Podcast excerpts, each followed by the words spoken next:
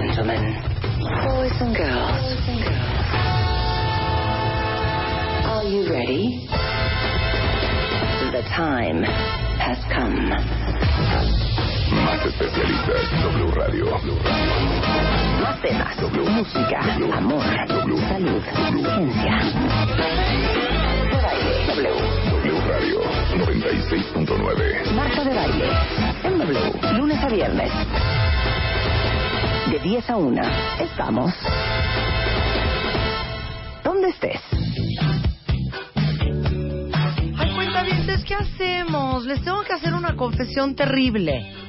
¿Quieren que les cuente? Sí, ¿qué pasó, ¿Se, Marta? se acuerdan que la semana eh, pasada tuvimos a tres hipocondriacos? Bueno, éramos cuatro, de hecho, en el programa.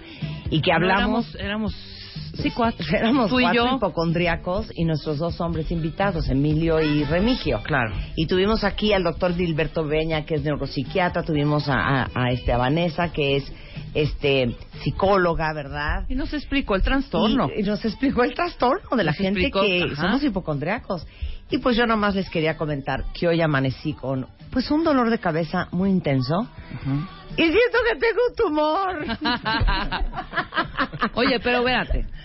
Tú sabes perfecto, es que sí, es así. Tú sabes Te lo juro, perfecto venía que en el coche. Padeces de migrañas. Ya sé, pero venía en el Ujú. coche, pero no es la, no, o sea, no tengo esa luz. No tienes el halo. No tengo el Pues aura. qué raro, ¿no? Qué raro. Ajá, entonces qué raro, Claro. no tengo el aura, Exacto. ¿verdad? Entonces vengo en el coche con el asiento hasta atrás acostada, ya sabes, con unas oleadas calientes que ya estoy sintiendo que siento. Ajá. Ah, Me empezó a doler la quijada.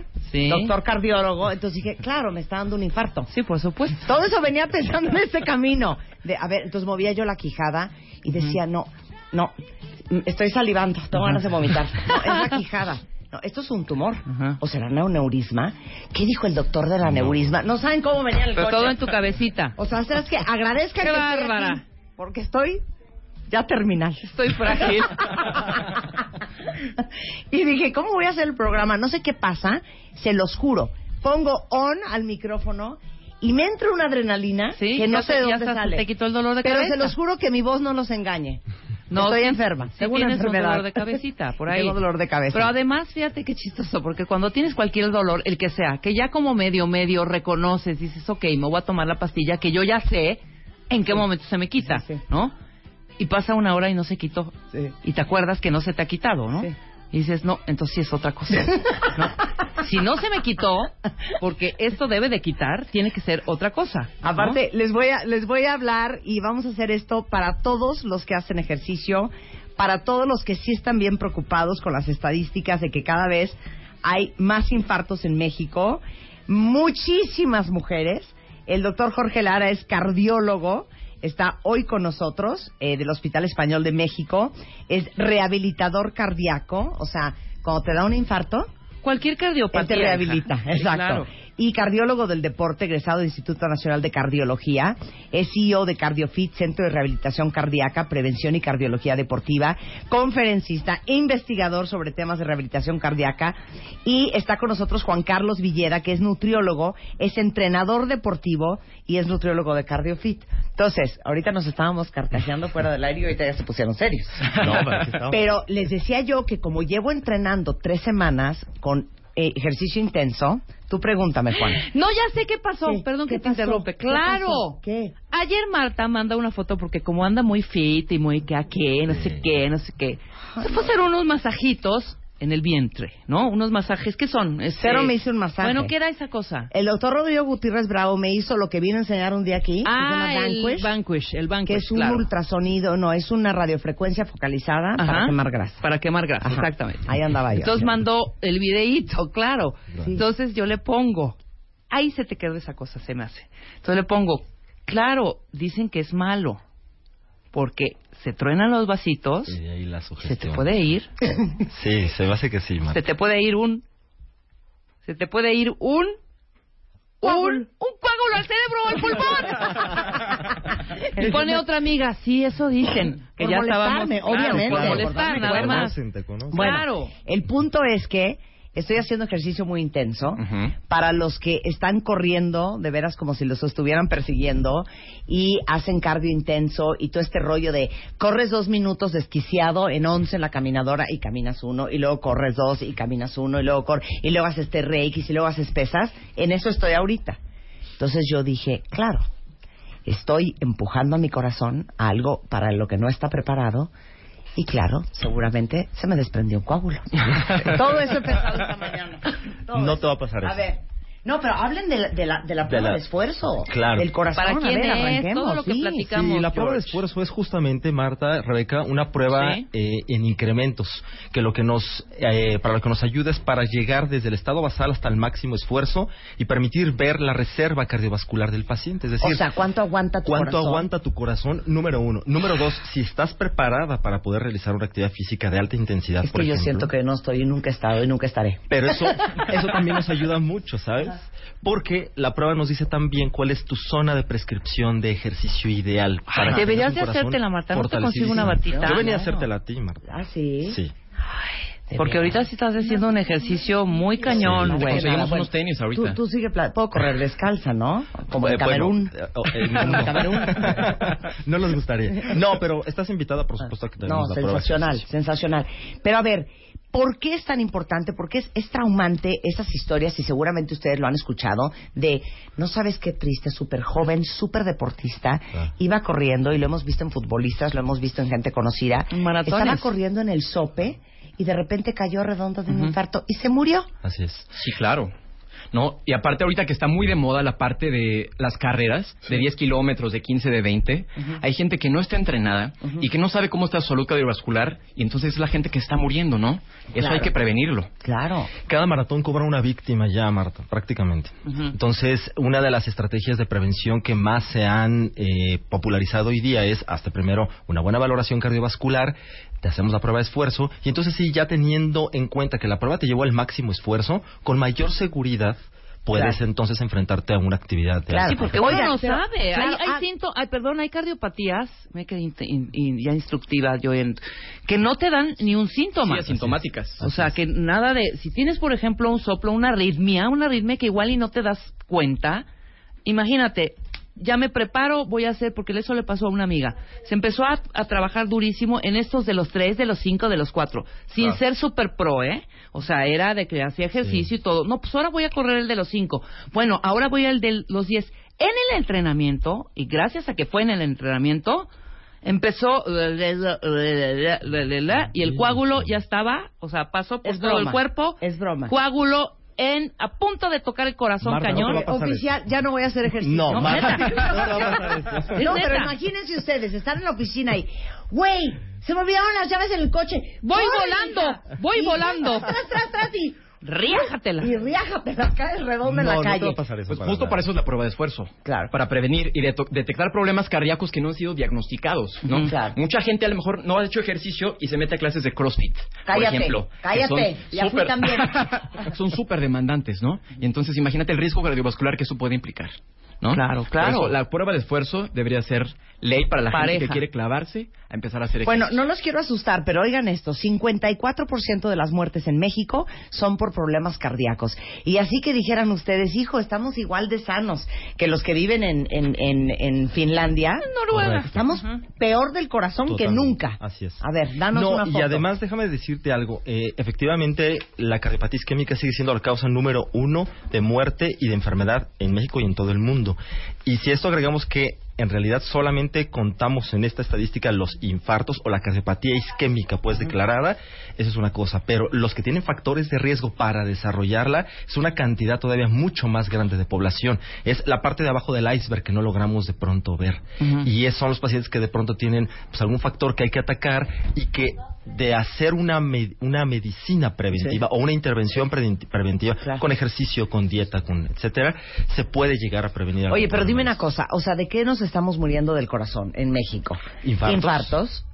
Básicamente de falla cardíaca, por ejemplo, que ya es el estadio final del infarto, pero la causa número uno y global la puedes, digamos que arropar ahí, en el infarto agudo del miocardio. Pero aparte estamos altísimos en colesterol. Claro. Porque, Triglicéridos. ah, qué rico los tacos de suadero. ¿Qué más? Sí, los triglicéridos estamos hasta arriba. Las arterias tapadas. Las arterias tapadas. Sí, el colesterol HDL bajo, ¿no? Correcto. Sí, de alguna manera todo esto influye para que las arterias se esclerosen y se vayan obstruyendo. Y entonces arteria obstruida puede provocar dos cosas. O una cardiopatía isquémica crónica en la que hay como angina de pecho. No lo Sí, tienes, sí. Marta, porque ya Sí, empiezo a ver sí. tu cara de... Sí. No, no, lo tienes. de preocupación. no lo tienes. O dos, que de pronto ya uno de estos coágulos se desprenda, obstruya la circulación y entonces sí venga la muerte del músculo cardíaco. O sea, le- les voy a decir qué es lo traumante del tema del corazón. Que como uno está caminando y te está latiendo el corazón y pues está bombeando Sí, crees que- sangre en crees el que no hay no hay y bronca. no se te ha engangrenado el dedo pulgar, Exacto. entonces juras que estás bien, Así porque estás caminando. Sí. Pero seguramente muchos son una bomba de tiempo. Así es. Y las arterias están enfermas, muy probablemente en muchos de ellos, en Claro. los que tienen factores de riesgo. En particular aquí hablamos de sedentarismo y nutrición, Ujú. ¿no? Pero bueno, la obesidad, el sobrepeso, eh, la misma carga genética son riesgos inminentes que debemos obviamente de, de atender. Claro. Oye, Oye, mi papá tiene 87 años. A los 85 se mareó. Tantito. Entonces, no creo que es el oído, no. In- Independientemente de que si era el oído, en todo el chequeo, le salió que tiene una arteria más delgadita que le provoca una arritmia, que es genética. La tuvo toda la vida. Y ahorita está medicado porque sí eh, puede, lo que están tratando de hacer es que en ningún momento se tape esa arteria. Pero imagínate, si no se da cuenta, Claro. O sea, y, y- y ya, es, ya, es un, ya es un señor mayor, Por ¿no? supuesto, sí, y puede atacar a edades eh, efectivamente ya mayores, e incluso a edades jóvenes. Hoy debemos infartos agudos del miocardio a edades de 20, 30 años. ¿eh? Sí, Y aparte, aparte, eso es algo que hemos hablado muchas veces con Mario Fabio, pero vale la pena que lo vuelvas a explicar. Es peor que te dé un infarto a los 40 años que te dé un infarto a los 80. Correcto, por la circulación colateral predominantemente. A ver, es decir, el ejercicio físico o bien la edad comienza por mecanismos de compensación a generar pasos más pequeños, una circulación anexa que va de alguna manera bordeando las obstrucciones que tiene por la O aterosclerosis. sea, quieres decir que se van abriendo Se va nuevas abriendo avenidas, ¿no? Eso, buenas avenidas que dan Sí. flujo al músculo Sí. Para Correcto. sobrevivir en caso de una emergencia. Es, así Cuando es. estás chavo, esas avenidas no se han desarrollado. Es correcto. A menos de que seas eh, eh, asiduo al ejercicio. Claro. Porque ahí nos metemos un poquito ya al tema. El ejercicio físico es un gran rehabilitador, un gran promotor de circulación eh, coronaria y por lo tanto, pues un enorme protector contra Sí, el ejercicio es una medicina, ¿no? Debería de ser visto así. Sí. Pero desgraciadamente somos una población muy sedentaria, ¿no? Entonces, como dijiste hace ratito, comer mal y no hacer ejercicio es una bomba de tiempo, ¿no? Tenemos pacientes incluso de 30 años muy jóvenes que tienen problemas cardíacos, ¿no? La edad siempre es un factor de riesgo, pero de base para todos tenemos que comer bien y hacer ejercicio, pero tiene que ser prescrito por un pro- profesional y con una prueba de esfuerzo. Ahora, dime una cosa, Juan. Para todos los que hacen ejercicio y cero se han ido a checar el corazón, ¿qué pasa con el corazón? O sea, muchos de ustedes me imagino que hacen ejercicio como yo con el, con el reloj, con el polar. Con el Polar. Y estás viendo el, el, el porcentaje de esfuerzo que te has, ¿no? Estás al Sí. 93%, Ujú. al 90% y bla, bla, bla. Entonces te dicen que para quemar grasa tienes que estar en La tu zona de entrenamiento. es en tu zona de entrenamiento y bla, bla, bla. Eh, y de repente, ahora que los ejercicios de alta intensidad han resultado ser muy eficientes en quemar grasa, pues ahí nos tienes a todos haciendo, ya sabes, corridas de Sí, dos los intervalos minutos, de alta in- intensidad. intervalos de alta intensidad, exactamente. Ayúdame, hijo. Claro. Intervalos de alta intensidad. Quiero que expliques fisiológicamente, cuando estás haciendo ejercicio y cargando 17 kilos para hacer bíceps, o levantando 40 kilos para subir la nalga, o el TRX, o corriendo, ¿qué está pasando en el corazón? Imagínate el esfuerzo que necesita hacer el corazón para trabajar, para mover ese tipo de, de pesas, ¿no? Por ejemplo, lo que me estás platicando tú es un, eh, una aproximación un poquito más estética. ¿no? Trabajar a ciertos rangos Sí. para quemar grasa y todo Sí. este tipo de cosas, ¿no? Pero es muy importante eh, que tengamos también rangos seguros cardiovasculares, ¿no? Por ejemplo, ahorita en la prueba de esfuerzo que vamos a hacer, no es para que el paciente oxide grasa, ¿no? Sino es para que estemos en un rango cardiovascular seguro. Los intervalos de alta in- intensidad son muy buenos, pero los tiene que hacer gente que ya esté entrenada. Sí. ¿Cuánto tiempo estás yendo a entrenamiento? Si no son ideales para alguien que está empezando a hacer ejercicio y meterle intervalos de alta intensidad. Sí. El entrenamiento siempre tiene que ser progresivo, ¿no? Y las cargas tienen que ser determinadas siempre por un profesional. Pero el corazón está, cuando estás sentado platicando, como ahorita estamos todos A ustedes. en la 60 pulsaciones por minuto. Está Correcto. la, la, la, la, la, la, la, bombeando tranquilo. y de repente te subes y empiezas a correr y empieza ta ta ta, empieza a bombear, tiene que bombear mucho más sangre, Así eso es lo que quiero entender. Correcto. Cuando hacemos una actividad física, el corazón, que al final de cuentas Que es un que se te va a músculo, salir, de hecho. sí, Ajá. tiene que responder ante el estímulo que se le está imponiendo. Entonces, para poder responder a ello, cada corazón en particular, de cada persona, tiene una reserva. Esta reserva es determinada por muchos factores, ¿no? Genética, por el propio ejercicio que imponemos, etcétera. Entonces, cuando ponemos un ejercicio, inmediatamente empieza a latir mucho más rápido porque tiene que cubrir el gasto que ahora eh, se le está imponiendo con, con la actividad, pero tiene un tope también. Entonces, parte de la prueba de esfuerzo es conocer cuál es la reserva del corazón y con el ejercicio físico estructurado, planificado, con un ¿Hasta buen dónde entrenamiento, llegas? poder incluso hasta mejorar la reserva, Rebeca, porque de alguna forma hay como un, eh, sí límite, pero el límite puede de todas formas mejorar con el Todavía hay canchita. Sí, es el objetivo del Claro. entrenamiento, que el límite siempre mejore. Exactamente. Claro. Entonces, Pero es- por eso cuando entrenas con un profesional como tú, Juan, o sea, tú ya quieres empezar a correr y empezar a hacer cosas súper intensas porque sientes que estás perdiendo el tiempo y que entonces vas a pasar una semana creando condición física, pero eso es para ir paulatinamente acostumbrando el cuerpo y el Exactamente, corazón es una carga progresiva. No puedes empezar al 100%. Siempre todo tiene que ser muy gradual, ¿no? Y principalmente, en imagínate si no tenemos una prueba de esfuerzo y empezamos a entrenar a alguien súper duro y puede tener algún problema cardíaco no diagnosticado, el problema en el que nos podemos meter de salud. Ah, no, sí, por No, supuesto. por imagínate. supuesto. Claro.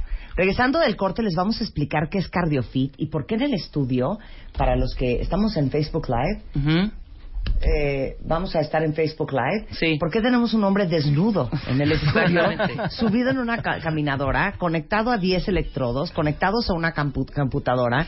Y les vamos a enseñar en Facebook Live qué es una prueba de esfuerzo, qué es el CardioFit, cómo uno puede habilitar y rehabilitar su corazón y por qué nos surge a casi todos regresando del corte en W Radio. No se vayan. Cuentavientes, véanos en Facebook Live porque ahorita en vivo y a todo color, por la preocupación que tenemos de que el 54% de las muertes en México tienen que ver con temas cardíacos. Tenemos aquí al doctor Jorge Lara, que es cardiólogo, eh, es rehabilitador cardíaco, es cardiólogo del deporte, egresado del Hospital Español y del Centro de Rehabilitación Cardíaca eh, de Preven- Prevención y, Cardiología Deportiva. Eh, él es fundador de CardioFit y vamos a hablar de la prueba de esfuerzo y nos acompaña también Juan Carlos Villeda, que es nutriólogo y entrenador deportivo, porque cuántos de ustedes en su vida se han checado el corazón y simplemente porque les late, juran, ahora sí que porque les late el corazón, no pun intended, y porque como que les late que no tienen nada, pensamos que estamos perfectos y la verdad es que una prueba de esfuerzo es algo que todos deberíamos de hacernos por lo menos una vez al año. Correcto, por lo menos. No, por lo menos. Entonces tenemos, ¿cómo te llamas tú? Edgar Belmont. Edgar se encueró para el cuentamiento en su sentido. Eh, explica todos los electrodos, el aparato y lo que vamos a aprender hoy con Edgar. Vas, Perfecto. mi queridísimo George. No, Pongan atención, cuentavientes, porque eso es lo que tienen que hacer ustedes para ver si su corazón está bien. Empezamos si gustan. La prueba de ejercicio es una prueba en incrementos. Significa que cada tres minutos en el protocolo que acabamos de elegir vamos a ir incrementando la velocidad y la inclinación de la banda. Ok. Conocemos en este momento cuál es la frecuencia cardíaca de reposo de Edgar, que en este momento está alrededor de los 50 latidos por minuto, 40 latidos por minuto, y su presión arterial sistólica basal, que es 120 80. Estos son sus, sus, parámetros basales. De aquí vamos a ir incrementando el esfuerzo con la idea de conocer hasta dónde vamos a llegar, tanto en presión arterial como en frecuencia cardíaca. Y mientras tanto, como pueden observar, tenemos a Edgar completamente monitorizado a través de 10 canales. Todos estos parches ¿Por qué 10 si nada más tenemos un corazón? Porque te- hay que verlo por todas las caras. O sea, Y a través de estos 10 par- de estos 10 electrodos, de alguna manera estamos viendo todas las caras del a corazón. ver, tipo.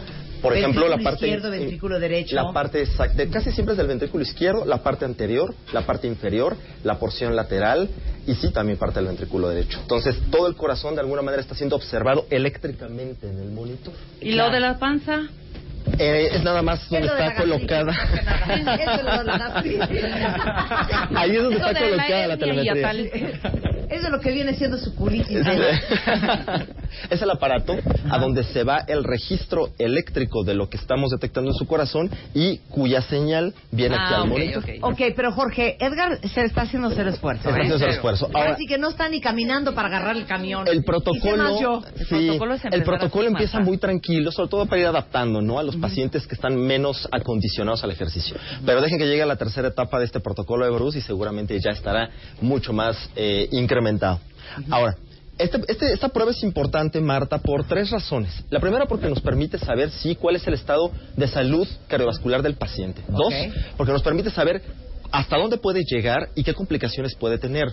Número tres, nos dice cuál es el riesgo cardiovascular del paciente. Al final de la prueba podemos saber si está en un riesgo o no. Esto a ti te crea Pero ¿cómo de pelos, sale el riesgo? Porque de alguna manera podemos detectar si hay algún punto incorrecto o de riesgo que surge durante la prueba, ya sean arritmias, algún trazo eléctrico negativo, eh, que tenga mala recuperación del ejercicio, Que se te tenga paró por una micra de segundo. por ejemplo, o cualquier cosa de estas. Por eso está muy monitorizado, porque nos permite saber si hay algún riesgo cardíaco. Y la cuarta es que nos permite saber también la dosis de ejercicio a la cual hay que llevar al paciente para poderlo entrenar en un Eso rango está de salud. padrísimo. O sea, no solamente aquí. para tener más reserva del corazón, Así es. pero más que nada por lo que viene siendo el glúteo. Y la quema de grasa. De, al- de alguna manera sí. O sea, el ejercicio puede ser prescrito en distintas zonas y para esto nos sirve la prueba, porque al conocer tu reserva te podemos ubicar en la que tú quieres o en la que creemos que es ideal para, Para salud. O sea, llegas a estético. 10, pero tienes una Exacto. reserva de 5. Oye, ¿no? y en pruebas de esfuerzo así tétricas, ¿cuál es como la historia más fuerte de Señor, bájese de ahí, le, le va a dar un infarto? Bueno, ha pasado que se infartan sobre la prueba, sobre todo cuando... ¿Qué? No, Marta, No, a mí tranquila. no me la más que tengo un desfibrilador junto. Aquí Aquí tenemos el desfibrilador, por desfibrilador. Claro, cierto, yo ¿eh? ya compré uno. Sí, Le no, compré uno a Felipe. Ah, sí, ¿en hay uno en mi casa. No, está 100%. bien, está perfecto. Mira, lo que sucede es que los pacientes cuando llegan a nosotros no sabemos qué corazón estamos subiendo a la banda. Sí. Entonces, como desconocemos esa situación, todo se puede presentar. Pero Sí. te voy a comentar algo, les voy a comentar algo. Cuando el paciente ya tuvo un infarto o un evento cardiovascular, que es cuando viene aquí al centro a rehabilitar su corazón, ya conocemos más o menos por dónde va el asunto. Ya tuvo un infarto, tiene falla cardíaca, tiene una función deprimida del corazón. O sea, en base a eso ya podemos saber qué se puede presentar. Entonces, sí nos ha tocado situaciones en las cuales hay pacientes complicados que subimos a la banda, los empezamos a monitorizar y empiezan a hacer datos eléctricos de gravedad, arritmias, se nos empieza a caer la presión, por ejemplo, y eso es un motivo para suspender la prueba inmediatamente, aunque el paciente se siga sintiendo bien. Claro. Porque durante el ejercicio debe aumentar la presión arterial, por ejemplo. Y no bajar. Y no bajar. Si bajas porque te está claudicando el corazón. Entonces son datos que nos permite conocer, por ejemplo, que la prueba debe tomar un rumbo de ya vamos a pararla. Y de hecho, esto nos ayuda también para saber qué tanto hay que entrenar al paciente para rehabilitar. Claro, claro. O sea, y cuando dices rehabilitar, o sea, imagínense cualquiera de ustedes que tiene a alguien cercano, su papá, su mamá, un hermano que ya tuvo un infarto. Tú dices rehabilitar es fortalecer nuevamente ese corazón y que no te quede un corazón débil. Eso, acabas de decirlo con las palabras exactas. Rehabilitar es de alguna manera trabajar en el fortalecimiento del músculo cardíaco, porque como buen músculo es susceptible de ser fortalecido. Luego entonces sí, hay que fortalecerlo a través de ejercicio, pero debe ser una maniobra, como dijo Juan Carlos, muy individualizada, muy medida y muy progresiva. Y por eso todo el tiempo monitorizada. O sea, me imagino que una buena analogía, ubican cuando se rompieron de chiquitos el brazo, la pierna, los inyesaron y cuando les quitaron el yeso, les quedó un bracito, un palito. Entonces, obviamente, ponían a hacer ejercicio para que volviera a crecer el músculo, Correcto. a igual que el otro. Así es. Pues el corazón es un músculo. Es un músculo, claro, es un músculo con un sistema de conducción especial y en caso de los pacientes que ya han tenido un evento cardiovascular, es un músculo afectado por la enfermedad. Puede haber estado infartado, por ejemplo. O sea, hay que Claro. irnos con cuidado, Claro. pero al final cuando es el principio es el que comentas, es un músculo. Edgar ya trae la lengua de Ya. fuera. ok, Estamos- ¿en, Sí en aguanta, qué etapa sí aguanta, estamos? Hasta ahorita estamos en la segunda etapa del protocolo de Bruce, ya es la cuarta, perdón, Ajá. Ya lo incrementamos. Ahorita está al- alrededor del 72 su frecuencia cardíaca y van a tomar su presión arterial. El trazo eléctrico va muy bien. Sí. Significa que Edgar hasta ahorita no ha dado muestras o evidencias de que su corazón está afectado por el ejercicio físico. Ok. Exacto. Y luego, ¿y cuándo vas a poner a, a Edgar a correr? Ya, si vamos a ver si podemos ir subiendo el A protocolo. Chayote. Vamos a acelerarlo. Edgar, ¿haces ejercicio? Sí, Ahora sí lo vamos a poner a correr. Pero no lo va a poder hablar. normal. Ah, no puede hablar, no Ya le no va a poder hablar. Sí. Eh, explica por Otro- qué, Juan. otro- Explica por qué no puede hablar Quiero Edgar. decir un dato que es muy importante de lo que dijiste. Una persona infartada, antes el paradigma era que no haga nada, que no haga esfuerzos, que no cargue cosas, que no suba escaleras. Pero imagínate, es un corazón ya débil, ¿no? Lo que tenemos que hacer es precisamente ese corazón fortalecerlo, ¿no? Para que una persona que ya se infartó no se vuelva a infartar. Claro. Sí, claro. Ese es el objetivo de los para los pacientes, que no Claro. se mueran del corazón, ¿no? Claro. No podemos prometerles la inmortalidad, Claro. ¿no? Pero no tienen que morirse por causas relacionadas al corazón. Pero es muy interesante lo que acabas de decir. Y dijo, Edgar ya no puede hablar. Ajá. Eh, quiero que expliques por qué, porque en este programa, ¿cuántas veces hemos dicho cuentavientes que hay pocas faltas de respeto tan violentas como estar trepado en el Stairmaster con el pulmón ya en la garganta, Claro. haciendo un esfuerzo sobrehumano y llegue alguien de, ¿qué onda, hija? ¿Cómo estás? Años sin verte, ¿qué has hecho? Y tú, o sea, ¿cuál parte no estás viendo? Estoy haciendo Que se me está ejercicio. haciendo el pulmón. Sí, imagínate, entonces estamos ahorita haciendo un esfuerzo importante, ¿no?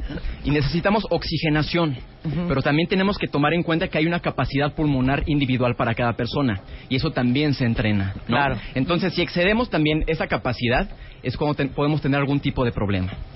Claro, Bien. oye, preguntan aquí, eh, doctor cardiólogo, dice que su hijo tiene 11 años y una doctora le detectó una pequeña arritmia. ¿Él debería de hacerse una prueba de esfuerzo? Sí, sí, porque es un paciente muy joven que obviamente quiere tener una vida absolutamente normal y muy probablemente por su juventud, de hecho porque apenas está iniciando la adolescencia, quiere incluso hacer actividades de mayor exigencia. Entonces lo ideal es hacerse la prueba para ver si el ejercicio le implica o no un riesgo y a partir de ahí también poder decirle, sabes que sí y hasta cuánto. Sensacional. Edgar, estoy tan preocupada por tu corazón. Va muy bien, Edgar.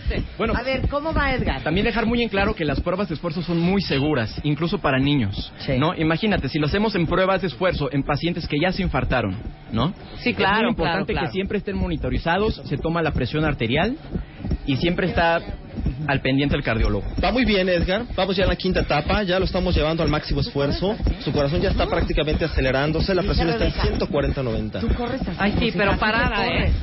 Lo que pasa es que está muy inclinada. está muy Está inclinada. Quisiera decirle a tus cuentavientes que esta prueba sí es exigida porque sí ya está muy elevada la inclinación, porque así es este protocolo. Claro. Pero hay protocolos muy individualizados para cada uno en particular. ¿no? Claro. Listo, No, se para la prueba. En este momento el paciente nos dice que ya no puede. Cuando el paciente solicita para la prueba, se para la prueba y empezamos el, el periodo de recuperación del ejercicio. Ok, ¿qué Sí. pasó, Edgar? ¿Qué no Se agotó. Ya, se te sale el corazón. ¿Y cómo estaba su corazón? Sin embargo, fíjate que no llegó a más de 120 latidos por minuto. Esto significa que no tiene la mejor, eh, se le llama cronotropismo, es decir, la mejor respuesta de la frecuencia cardíaca ante un ejercicio. Y son cosas que hay que tomar en consideración porque también para esto nos sirve la prescripción. Esto nos sirve para la prescripción del ejercicio. Sin embargo, el trazo eléctrico es normal. Edgar, ¿te sientes bien? Sí. Se siente muy bien él. No hubo ninguna caída de presión arterial, tampoco tuvo la mejor respuesta de la presión.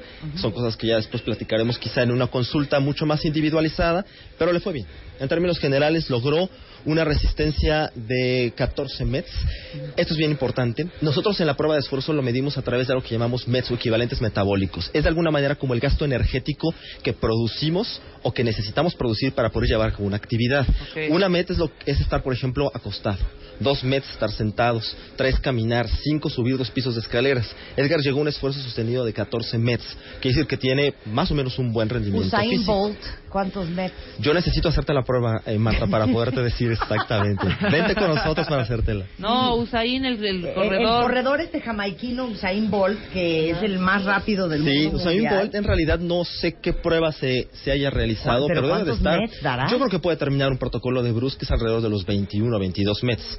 Ahora, si esta prueba se hiciera con análisis de gases expirados para conocer lo que llamamos el consumo máximo de oxígeno, que es una medición muy interesante, nos puede decir incluso cuál es su tope de reserva aeróbica, es decir, cuál es el potencial mayor de energía que puede Claro. producir su Pero corazón. tú dijiste que el corazón de Edgar estaba a 120 latidos por minuto. Así es. ¿Sabemos qué porcentaje es eso? Sí, más o menos en su edad es aproximadamente el 70, 65, 70% de su frecuencia cardíaca máxima.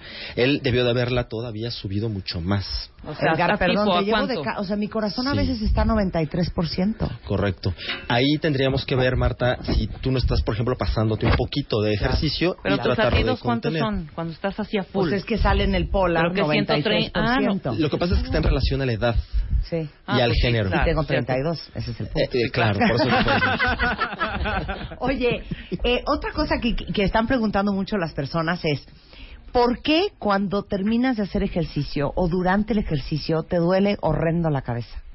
Generalmente puede ser varias razones. Una de ellas puede ser deshidratación, puede ser también hipoglucemia, se nos baja el azúcar después de haber hecho un ejercicio, si sobre todo no hemos desayunado, no hemos comido adecuadamente, e incluso a veces también el estrés mismo de la prueba de ejercicio puede provocarlo. ¿no? Sí, puede ser un ejercicio muy demandante. A lo mejor puedes no estar comiendo bien, incluso. Pueden ser detalles muy insignificantes, ¿no? Como lo que nos platicaste tú. A lo mejor tienes un problema de dolor de cabeza porque estás comiendo poquito y estás entrenando muy duro, ¿no? Otra pregunta, y esta la van a adorar, cuenta antes. Nunca se han preguntado, y de hecho cuando salen los anuncios de televisión, sobre todo en Gringolandia, que sí se anuncian medicamentos de Cialis o de Viagra, al final dice, usted cheque su corazón para ver si usted tiene un corazón acto para tener sexo. Está. ¿Cómo te puedes morir de un infarto teniendo sexo? Te voy a decir algo, hablábamos de los METs. Una persona puede realizar o tener un acto sexual si por lo menos tolera 5 a 6 METs en la prueba de ejercicio. Pero si el paciente tiene, por ejemplo, arterias obstruidas, semi-obstruidas o, o obstruidas de, de- de buena, de, de manera importante y se pone a hacer una actividad sexual, tal vez ni le alcance para llegar a 4 o 5 METs. Entonces una actividad sexual puede ser de riesgo. No o sea, ha habido común. pacientes que después de una prueba de esfuerzos le dices, y le voy a hacer un comentario, señor, no vaya a tener No, sexo. si no me hace más de 5 METs, sí. Claro. Tú no, hija, porque Claro. tú nomás vas y te echas, pero las que sí le echamos ganas y ya sabes, chivito al precipicio y todas esas cosas, pues eh, son más No, metas. pero- De ahí Claro, la por importancia del entrenamiento deportivo. claro. Claro, porque si este paciente limitado lo rehabilitas, le fortaleces el corazón, al rato no te va a tolerar 5 METs. Tú le haces una prueba de ejercicio comparativa como lo hacemos en CardioFit, donde se hace una prueba inicial, se le da una maniobra, intervención de ejercicio, nutrición, etcétera, y luego una prueba comparativa y mejora los METs, al rato va a poder hacer mucho más actividad física. ¿no? Claro. Oye, este, nos están llegando muchísimos tweets. Eh, Ana dice que su hijo se infartó a los seis meses de edad. A- al año seis meses. Eh, ahorita tiene cuatro. Generalmente, ¿Hay rehabilitación para sí, él? Sí hay. Generalmente son cardiopatías que llamamos congénitas, Marta. Es decir, son anomalías de las arterias coronarias, que son las arterias que van hacia el corazón. Entonces, cuando pasa esto, hay que ver primero cómo está el, el niño, qué secuela dejó, si hay que revisarlo, hay prueba de ejercicio para él y si hay que rehabilitarlo. Solo que hay una situación. La rehabilitación en niños no es como en los jóvenes o adultos, que es en la banda aeróbico, como comúnmente lo planeamos, o con fuerza. El ejercicio en ellos es lúdico. Es decir, a través del juego hay que estimular la frecuencia cardíaca para irlo rehabilitando. Y por supuesto que todas las sesiones también con los niños deben de ser monitorizadas. Claro. Oye, alguien más pregunta. A mi esposo le detectaron el síndrome Wolf Parkinson White. Sí, es una arritmia mm, tendiente a ser maligna comúnmente. Tiene 40 años y cuando corre tantito, yo estoy ya con el Jesús en la boca. Él Sí. puede rehabilitarse. Habrá que verlo. Hay varios tipos de este Wolf y dependiendo de cómo reacciona a la prueba de esfuerzo, se puede decir sí o de plano no, o si sí, hasta dónde, ponerle un límite sobre todo de seguridad. Con esta ritmo hay que tener muy particular eh, la, la prescripción del ejercicio, muy particular cuidado. Oigan, ah, y sabes que me da mucha alegría, felicidades Alice, porque Alice puso, ¿dónde me la hago? Sí. Les digo algo, los infartos, ¿se acuerdan hace algunos años, sobre todo los de nuestra generación, que eran como muy de hombres? Le pasaba a los papás de tus amigos, le pasaba a los abuelos de tus amigos, pero hoy es un gran tema de mujeres. Así es. Explica cómo está el corazón de las mujeres en México. Lo que sucede es que las mujeres mientras están en la etapa premenopáusica tienen un factor protector, Marta, que son los estrógenos. Pero te voy a comentar algo. Una vez que ya desciende el nivel estrogénico en la mujer, el riesgo se equipara casi al de los varones y entonces están igual en riesgo de sufrir un infarto. Pero por otro lado también la mujer tiene una condición especial, no te me estreses. Cada vez Pero que veo tus cuando, ojos, cuando uno tiene menopausia. Sí, pero tú tranquila, a ti no te va No, a pasar. a mí no me ha dado. A ti no te va a pasar. A ti no ya te te va a pasar. Oh. Pero, este, esa es una alternativa. Exacto, Y es una alternativa. Y otra situación es que las mujeres padecen de algo que se llama enfermedad microvascular comúnmente. Eh, esta enfermedad es de los pequeños vasos. Es muy típico para ellas o de ellas. Marta, no te preocupes, no te va a dar. es que si vieran nuestros cuentavientes la cara que pone Marta cada vez que digo una enfermedad. Entonces, aquí hay ciertas sí consideraciones que hacer dependiendo del género. Y también, por supuesto, las mujeres, por lo tanto, son susceptibles para que sus corazones sean fortalecidos, ¿no? A través de un programa de entrenamiento bien individualizado. Por Muy bien. supuesto. Oye, pregunta alguien más. Mi hermano de 17 años en una operación de la cadera le dio un infarto. ¿Es apropiado que se realice esta prueba? Muy buena pregunta. Sí, pero habrá que hacerle una prueba de esfuerzo no en banda.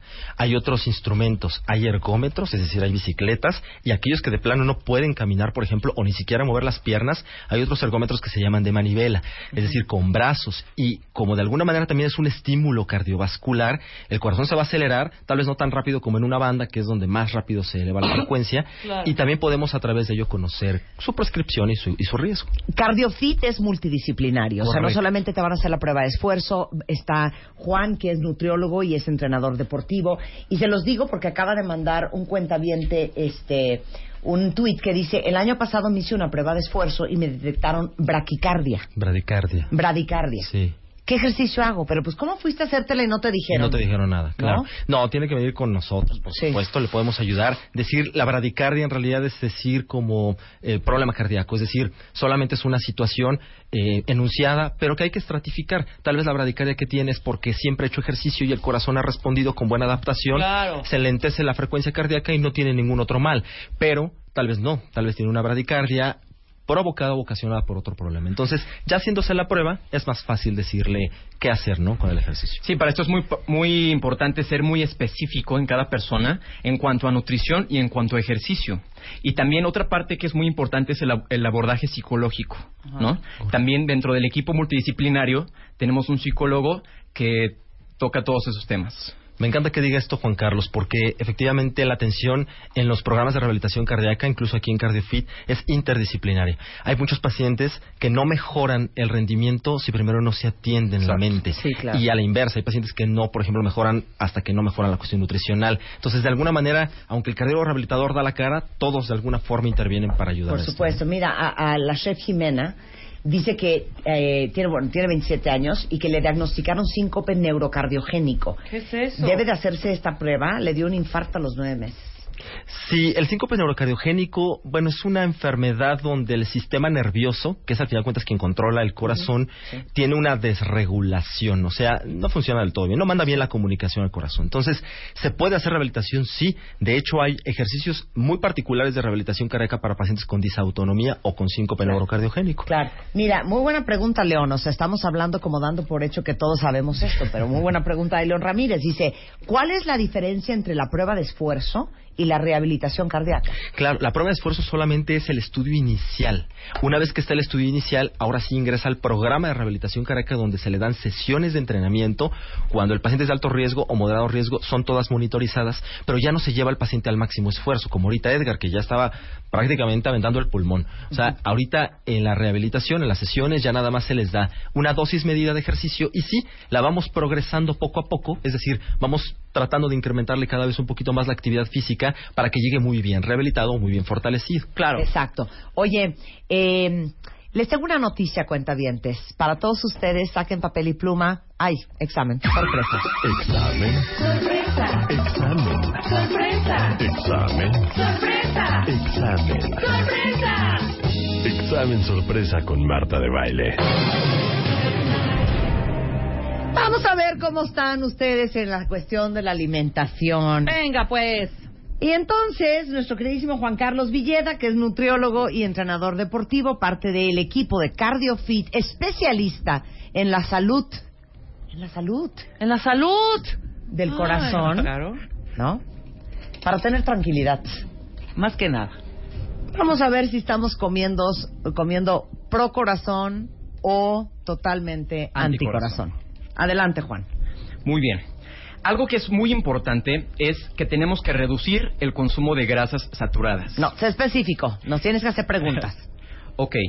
Entonces, quisiera preguntar cuántas porciones de verduras consumen al día. O sea, cuando dices verduras, ¿a qué te refieres? Nopales, brócoli, espinacas. ok, ¿cuántas porciones de verdura? Yo ahorita, Ahorita. dos. Dos. O sea, dos al día. Dos ¿Al veces. día? al día. O sea, dos ensaladotas.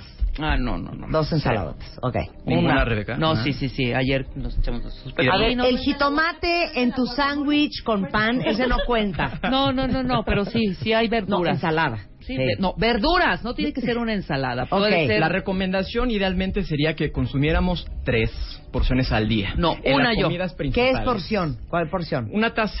Una taza. Una taza en las tres comidas principales. Sería un parámetro muy práctico. Muy bien. Y de frutas, ¿cuánto estamos consumiendo? Yo ahí sí, sí te, sí te aplico mucho.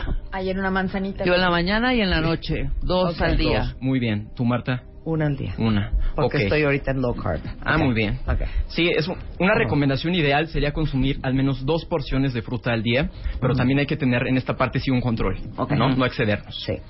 Ok. ¿De la grasa di más? De la grasa. Ok, tenemos que cuidar eh, la grasa que venga de alimentos de origen animal. ¿no? Es muy importante. O sea, El cuidar el colesterol también. Y por ejemplo, bueno, lo más importante de todo es que no consumamos alimentos fritos. Sí, claro. Esto es lo más importante de todo. Claro. Pero les digo una cosa, el otro día estaba yo con mi masajista, hola Irma, entonces platicando en el masaje le digo, y por ejemplo, ¿qué le haces de comer a tus hijos?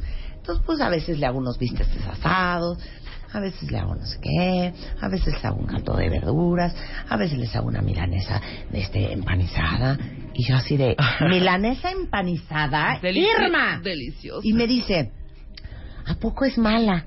Le digo, no, bueno, mala no, porque no hay ningún alimento malo. Lo que pasa es que, híjole, pues una milanesa empanizada y frita en aceite. Y se voltea y me dice, no, pero todo el aceite se queda en la servilleta. Ah, sí. Bien Ah, claro, claro, claro, claro. Son light. Son lights, ¿no? Pero somos muy de freír en México. Mucho. ¿No? Sí. Sí, exactamente. Pero es muy importante que tratemos de evitar este tipo de grasas, Ajá. ¿no? Ok. También otro tema muy importante, cuidar el consumo de sal.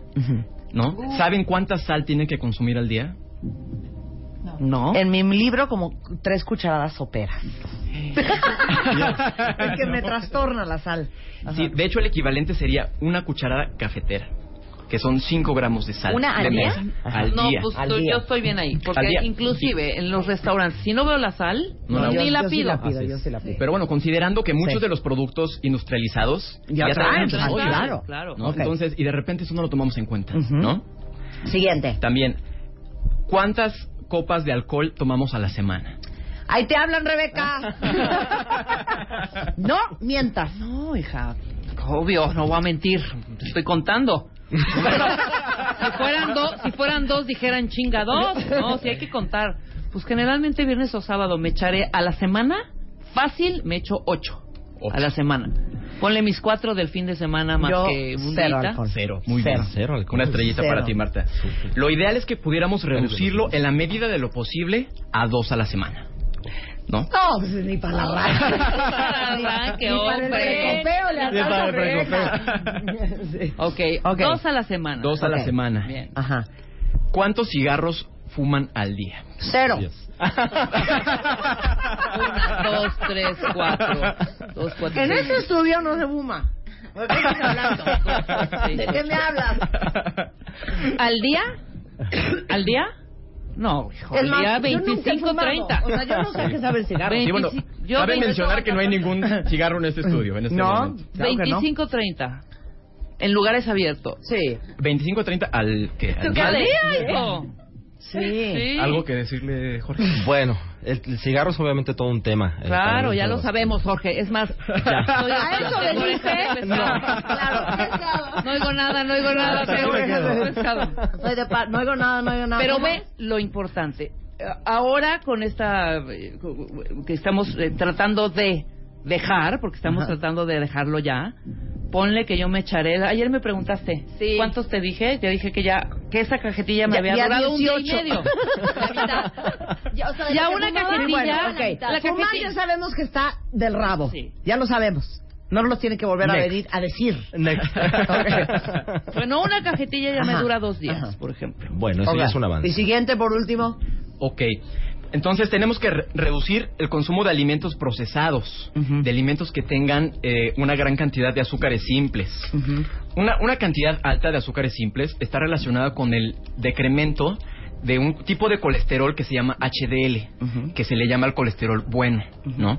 Y entonces siempre un estado de sobrepeso nos va a conllevar a un estado de inflamación crónica y este es un factor de riesgo para cualquier problema cardiovascular. Entonces siempre el tema del peso, HDL. Ajá, que es ¿Eso el que qué se considera decir en sus siglas? es el colesterol colesterol lip- de alta densidad. Alta densidad. Pero normalmente se le conoce como el colesterol bueno. Ah, es el bueno. También está el LDL, que se le conoce como el malo. Ok. ¿No? Entonces Sí, pero ahí que está en el bolillo, Las en harinas. las harinas, en las harinas blancas, lo que viene de su arroz, sus Claro. galletas. Sí, cuidar el pasteles. consumo de carbohidratos, porque eso es lo Claro. que nos incrementa los niveles de triglicéridos. Y hay un- una cosa importante, ¿no, Juan Carlos? En el tipo de carbohidratos, porque hay carbohidratos muy buenos que nos ayudan para el rendimiento Deportivo, los Ujú. complejos. Y los simples. Y hay otros que, claro, son un Que poquito son los más ricos, desgraciadamente. Claro, ¿No? por Pues supuesto. sí. Oigan. Cardiofit está aquí en la Ciudad de México, en la zona de Polanco, por si alguien ocupa para el resto de la República Mexicana. Híjole, dense una vuelta y van a visitar a, a Jorge y a Juan y de una vez, pues a César y a Abel de la Peña y a Mario Guerra y a Ana Teresa un Abreu. y de- de hacen todo. un check-up acá. Cardiofit, eh, ¿dónde los contactamos, Jorge? Está dentro de la clínica, el Centro de Nutrición y Medicina Funcional, que está en la, ca- la calle La Martínez 139 en la colonia Polanco. La Martínez 139, 139. les doy el teléfono, igualmente lo voy a poner ahorita en Twitter y va a estar arriba en martadebaile.com, es 6269-6664 o este los pueden contactar directamente por mail para hacer su cita en cardiofit.mex arroba gmail.com y ¿saben qué? Jorge no vino con las manos vacías. ¡Alegrías para el cuentavientes! ¿Qué trajiste, mi queridísimo George? Bueno, para las primeras cinco personas, no sé qué les parezca, Ajá. que nos escriban en Sí. nuestras redes sociales, en particular en la página de Facebook, Ajá. eh, les vamos a regalar cinco programas que incluyen valoración cardiológica, prueba de esfuerzo, valoración nutricional y una valoración de medicina funcional. ¡Ándale! A ver, ¿cuál es eh, Cardiofit en Facebook? Es Cardiofit, así lo pueden buscar en Facebook, nada más como Cardiofit. Cardiofit. Pueden ten- también, si no, mandar un Twitter a arroba Jorge Lara Cardio o eh, al Twitter también de Juan Carlos. Las o primeras- arroba JC Villeda F también. Ok, ahorita ponemos todo eso en Twitter. Cinco. Las cinco primeras. Muchas gracias, chicos. No, Muy bien. Y a ti yo por quedo invitarnos a súper ustedes. contratada. La semana que entra estoy en tenis. miren, Perfecto. así, viendo cómo tengo el corazón. Te vamos a hacer una super prueba de esfuerzo y vas a salir más tranquila. Muy bien, gracias Jorge, muchas gracias. Gracias Fue a un placer tenernos acá. Gracias Son a las ustedes. 11 de la mañana ya te tiene Radio. los 50 Hacemos años. una pausa y regresamos, no se vayan. de baile. Este mes, en Revista MOA, deja de tragar. Te decimos por qué no funcionan las dietas, qué hacer para así bajar de peso, cómo diferenciar entre hambre y ansiedad y cómo dejar de comerte todas tus emociones. Además, cuatro conductas que están a punto de matar tu relación, siete cosas que puedes copiarle a los exitosos, consejos para proteger tu cerebro de la contaminación y por qué ser la otra no es nada buena idea. MOA Verano, 112 páginas de salud, psicología y relaciones de pareja. Una revista de Marta de Baile. Ayer no saben cómo me he reído. Hicimos FaceTime Rebeca y yo, porque Rebeca está redecorando su departamento Su espectacular. Entonces le dije, a ver, ponme en FaceTime y les, y les voy a ir diciendo. Entonces, les quiero platicar esto, Iván y Rebeca, de Betterware, que soy fan enferma de la marca, porque este es un ejemplo perfecto. Tú que eres organizador, Iván, vas a entender muy bien mi pleito ayer con Rebeca. Me está enseñando su sala, ¿verdad? Y su comedor. Entonces yo estoy viendo en FaceTime todas estas anomalías. Entonces veo en una esquina una Catrina amarilla con un sombrero morado. En una canasta abajo de las plantas veo un balón de fútbol. En la entrada, en un paragüero, hay tres cascos para andar en bicicleta. Encima de la mesa. Encima Encima de la de mesa. una mesa divina, antigua como China, hay un muñequito de Star Wars. Luego, encima de la mesa existe una computadora, una pelota de esas que apretas para hacer, para cuando estás estresado, unos cables, un celular, un libro. ¿Y qué te dije ayer? Ay, Vivir bonito Ajá, es implica una organización, implica disciplina. Disciplina. Disciplina. ¿Te gustó lo que le dije, Iván? Totalmente de acuerdo. Le dije, si vuelvo a hacer FaceTime mañana y sigue la Catrina en la esquina y sigue el balón de fútbol abajo de las plantas, ya no te voy a ayudar. La tuve que amenazar, Iván. Sí. Y ayer Iván, un. Iván, ¿Qué? Iván de la Sala es experto en organización para el hogar en Betterware y, y Rebeca eh, Figueroa es directora de marketing de Betterware, que es una marca espectacular con productos que se mueren para tener todo en orden, todo en su lugar, desde la mitad del aguacate hasta las ligas del pelo, hasta los productos de limpieza, todo tiene un hogar, todo tiene su casa. Todo. ¿Estamos? Todo, todo. Todo tiene, cada cosa en su lugar. Cada cosa en su lugar. Cada Cuéntalo cosa en su todo. lugar. Sí, porque mira, la verdad es que es súper válido este esto que, que pasó en casa de Rebeca pasa en casa de, todo el mundo, claro, ¿no? claro, claro. O sea, y ese es- es- eso te pasa, ¿no? Sí, no te das cuenta y vas botando cosas por toda la casa Claro. y cuando menos te das cuenta tu casa es un desorden. Claro. Y la verdad es que no se vive bien cuando estás desordenado. ¿Y sabes qué, Iván? No se vive bonito. No, no, no. El otro día regaña a mi hermana. En el buró tiene la pomada de la campana que se echa en las noches, una caja de Kleenex, las vitaminas que se va a tomar a las 8 de la mañana, otras vitaminas de no sé cuánto, otra crema. Le dije, ¿por qué esto vive aquí? Esto vive en el baño, en una charola preciosa, y ahí vive, no vive en un buró. Porque en tu buró tiene que estar la foto tuya y de tu marido, con un adorno precioso, con tu lamp, ¿me entiendes? Claro, claro. Tú, tú muy bien, Iván. La verdad. Mira, es que lo que pasa está en que yo creo que todo empieza porque tenemos demasiadas cosas. Claro. O sea, y entonces Exacto, no vas acomodando, don. Claro. O sea, ten Sí. lo que necesitas, lo que necesitas. Eso que mencionas del todo lo que no va ahí. Claro, no va ahí. No va ahí. Ten las cosas que necesitas. El orden empieza por ahí. Ahí les va otra que les va a encantar. Abres el refri y hay un vaso de mole Doña María vacío que tiene ahora el chayote hervido de ayer.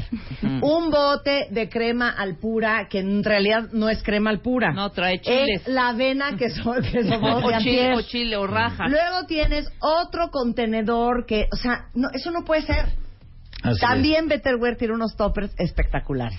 Sí, la verdad es que mira, nosotros en realidad nos enfocamos a eso, en ofrecerles a la gente las cosas que te ayudan a organizar tu vida en todas las áreas de la casa, ¿no? Porque en cualquier parte de tu casa vas a necesitarlo, no solamente en la entrada. No me platiques cómo está tu recámara. Bueno, No, mira, la recámara sí está muy bien. La alacena, la alacena y el refri, ¿qué tal la alacena? Preciosa. Perfecta. Sí. La El refri, bonita. Todo Betterware, la cosa para el jamón, la cosa para las verduras, la cosa para el jitomate, la cosa para la cebolla, todo muy organizadito, eso sí. Sí, pues mira, y y ese es- de eso se trata. Nosotros lo que hemos estado todo el tiempo buscando es qué es lo que la gente tiene en casa y cómo le podemos ayudar Claro. a que lo tenga de una mejor forma, ¿no? Que lo, Claro. que lo tenga me- mejor organizado. Claro. ¿Sí? Entonces ahí es donde está el, el enfoque de la organización, ¿no? Obviamente sí, sí tienes que tener un poco de disciplina No, y tienes que tener, echarle un poco de ganas para que. ¿no? O sea, Oigan, pero miren, eh, por ejemplo, todos chillamos de que no hay espacio. Estoy viendo en el catálogo de Betterware, eh, yo lo tengo en papel, pero ustedes lo pueden ver en betterware.com.mx, unos ganchos, ahorra espacio. El set de cuatro solamente te cuesta 49 pesos. Y entonces, en vez de tener todas apiñadas las camisas del fulano o las tuyas y que las acabas de planchar, pero como están tan apretadas ya se arrugaron, te compras los ganchos. Oye, es que no me caben todos los jeans que yo poseo. Entonces, aquí existe el gancho para pantalones Max que ocupe el espacio de un pantalón, pero que caben cuatro pantalones. Exacto, y eso es en todas las áreas del hogar, o sea, tanto en la recámara, en la cocina, en el baño, que es súper importante. Cuando cuatro personas comparten un mismo baño en una casa, ¿a poco Claro. no se ven cuatro shampoos, cuatro Exacto, jabones, exacto. las cremas para peinar, todo, Claro. ¿no? Hay zapateras en el catálogo de Betterware. ¿Cómo proteger tus botas para más tiempo? Oye, llegó el- la primavera y el verano, no vas a usar tus botas, las metes en estas fundas divinas. Para leer en la cama, para el coche, una cosa que te soba la espalda. es que, eh, no sabes qué Sí, divertido sí, me sí. parece la marca Betterware. Eh, ¿Dónde poner la esponja para lavar los trastes, pero el paste, pero el líquido, eh, todo junto, precioso, en un cacharrito divino, organizado? Este, ¿qué más estoy viendo aquí? Eh, ¿Cómo poner los palillos de dientes? No lo puedo creer. Sí, sí, ¿De dónde sacan tanto invento? Nada, la verdad es que estamos todo el tiempo buscando qué es lo que se necesita en la casa, cuáles son las partes que necesitamos encontrarle por innovación Sí. y cosas que te ayuden eh, a, a organizarte. Y pues eso es nuestro trabajo. Todo el tiempo estamos buscando ese tipo de oportunidades y traemos novedades constantemente, ¿no? ¿Qué tal este, hija? Meten ustedes una papa entera, apretan una palanca y salen todas las papas cortadas exactamente del mismo diámetro. O sea, McDonald's se queda loco con este aparato. Papas instantáneas. Eh, papas instantáneas. Para hacer este hot cakes, para hacer churros, toppers, todos los que se puedan imaginar. Este que es uno de mis favoritos, que son los contenedores para guardar el medio limón, el pedazo de aguacate que te sobró, el pedazo de Yo ese cebolla. los tengo. No, esos son lo máximo. Buenísimo. De veras no, no saben el catálogo de cosas que tiene Betterware y este me preguntan dónde se compran estos productos. Pues mira, Betterware es, es una empresa que todos estos productos súper innovadores los vendemos por medio del catálogo, ¿no? El catálogo lo pueden consultar en la página web que es betterware.com.mx eh, con una representante de Betterware, alguna asociada que ustedes conozcan. Betterware está presente en los 32 estados de la República, en más de 800 municipios, entonces definitivamente hay alguna asociada a Betterware que está cerca de ustedes y que lo único que tienen que hacer es acercarse a nosotros y preguntarnos cómo se acercan, ¿no? O sea, eh, por medio de Facebook, por medio de la página web, hasta en el teléfono, nosotros lo- los podemos contactar con cualquier persona que les enseñe el catálogo y no se van a arrepentir. En cuanto abran el catálogo, van a ver cómo hay... O sea, quiero todo. O sea, yo Exactamente. también quiero todo. todo. Bocina inalámbrica contra agua. Para la regadera. Que la La pegas en la regadera. regadera. Sí. ¿No está increíble? Luego, estoy viendo otra cosa que está espectacular, que ah, un pack de hielo que puede ser o frío o caliente para la panza. Buenísimo, sí. Para cuando te estás muriendo de los cólicos o para cuando tu hijo se dio un trancazo en la cabeza, también. Exacto. Este plancha eh, todo tipo de tela y no la quema, resiste altas temperaturas y es una cubierta para la plancha. Aguja mágica set de seis, o sea, ahora sí que para insertar fácil para los que les gusta coser. Eh, es, les digo una cosa, Disneylandia para todos los que somos adictos. Llamé la cuchara clip.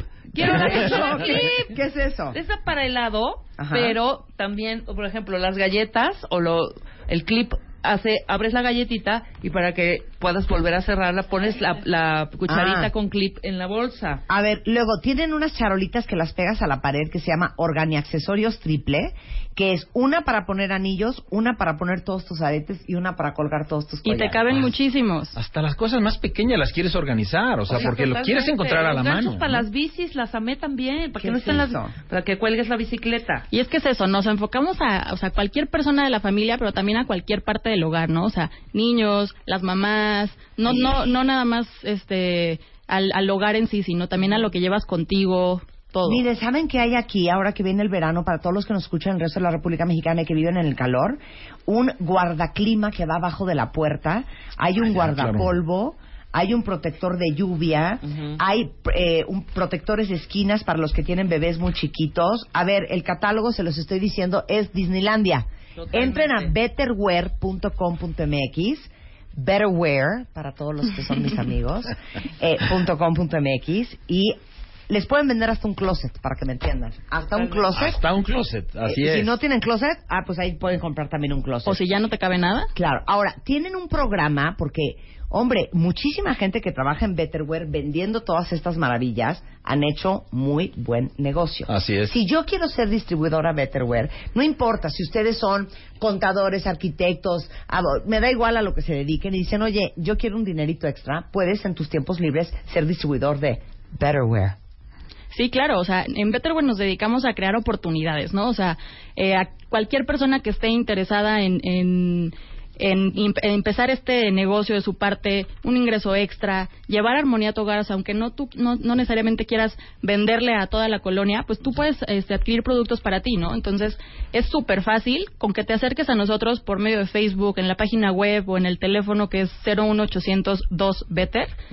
Nosotros te contactamos con alguien que te dé catálogos gratis, que te que te ayude a bajar la aplicación de Betterware, que también está buenísima. Puedes ver ahí mismo los productos en el celular, o sea, está súper O sea, práctico, súper tú te fácil. inscribes, te dan tu catálogo gratis, te dan crédito desde el primer pedido, te dan toda la tecnología y todas las herramientas que tú necesitas para ser una super o un super representante de Betterware y de ahí te arrancas súper fácil. hacer dinero. Ya Así es. cada Oye, quien pone sus ganas. No puedo creer esto que acabo de ver. Ven que yo tengo un serio problema con la cebolla y el ajo. Aquí venden un fácil condimentos, que esa se cuenta como si fuera una pata de pollo de plástico con hoyitos, que ahí metes el ajo y la cebolla, lo metes en el caldo, La hoja de laurel. saca el sabor, pero no te comes la sopa y hay un pedazo de cebolla. Exacto, Yo exacto. también lo necesito. Todo lo necesito. A ver, es betterware.com.mx. Entren, no solamente si quieren comprar, sino también si quieren dedicarse a esto. Eh, y ahí también van a poder ver todo el catálogo de productos que tiene Betterware de México para el mundo. Exactamente. Gracias. Buenísimo. Gracias, ¿Te gracias. gustaron mis consejos a Rebeca? Sí, sí, sí, están buenísimos. La verdad es que... Y si no le vamos a prestar a Iván, Pero así estaba yo en FaceTime. ¿Qué es eso naranja que veo abajo de las... Un balón de Es americano. Un balón de América. Digo, ¿qué haces No, eso en no, la sala? ¿qué es eso ahí? ¿Qué? O sea, rarísimo. Muy bien. ¿Qué es eso que está ahí, que es como una pelota blanca con unos hoyos? Ah, es que era una maceta de orquídea, pero ya se murió la orquídea hace seis Sí, meses. ahí la tengo. Y ahí seguía. No, no, no. Yo estoy poniendo en la casa, no. Muchas gracias, Iván. Gracias, Rebeca. Un placer tenerlos acá. Gracias, Son gracias. 11.23 de la mañana en W Radio.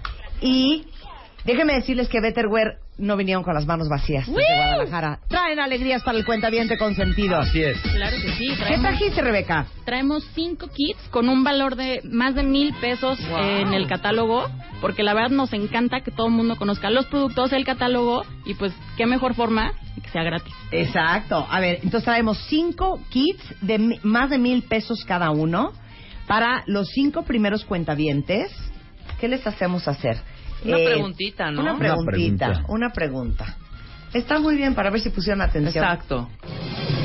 ¿Qué estaba en la esquina de casa de Rebeca? Que tenía un sombrero morado. Anda. Exacto.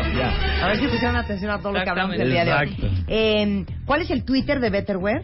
Twitter es BetterWearMex o nos pueden contactar también por Facebook, que también es Ah, por México. Betterware México, háganlo por Facebook. Los primeros eh, cinco que posteen la respuesta a lo que acabo de preguntar en Facebook, en Betterware Mex, con mucho gusto les regalamos estos kits y saben que todo el catálogo y la posibilidad de hacer más lana con Betterware en betterware.com.mx. Gracias, Iván. Muchas gracias. Rebeca. Gracias a ti, Max. Son las 11.25 de la mañana en W Radio. Hacemos una pausa regresando.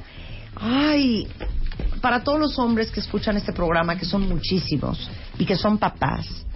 Hijo, los retos de ser papá el día de hoy, lo vamos a hablar con un gran papá, Vidal Schmil, regresando del corte y más adelante. ¿Qué nos hace ser resilientes? ¿Por qué tienes gente que le ha ido tan mal? Y de repente dices, no puede ser que cada vez que le va mal, se levanta y está mejor. Eso es resiliencia. Vamos a hablar de eso con Fede. Todo eso al volver, no se vayan. Ahora en Spotify. Salud, amor, neurociencia, inspiración, los especialistas, los playlists, los matamestas y los mejores temas. Marta de Baile llega a Spotify. Dale play. Este mes, en Revista MOA, deja de tragar. Te decimos por qué no funcionan las dietas, qué hacer para así bajar de peso, cómo diferenciar entre hambre y ansiedad y cómo dejar de comerte todas tus emociones.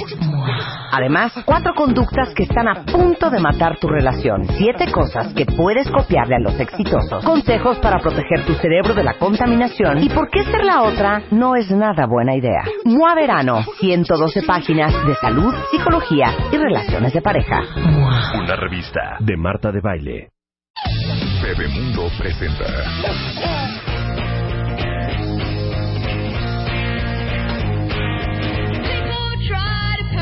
down. 11.33 de la mañana en W Radio y saben que ya llegó Vidal Schmil. Él es pedagogo, es especialista en desarrollo humano, él es autor del libro Disciplina Inteligente, que es un bestseller que ha vendido más de 500 mil ejemplares a nivel mundial. Y aparte es el fundador de Escuela para Padres. Y hoy les tiene un examen. Sorpresa a todos los hombres que me están escuchando y que son papás. Examen. Sorpresa. Examen. Sorpresa. Examen. Sorpresa. Examen. Sorpresa. Examen sorpresa con Marta de Baile.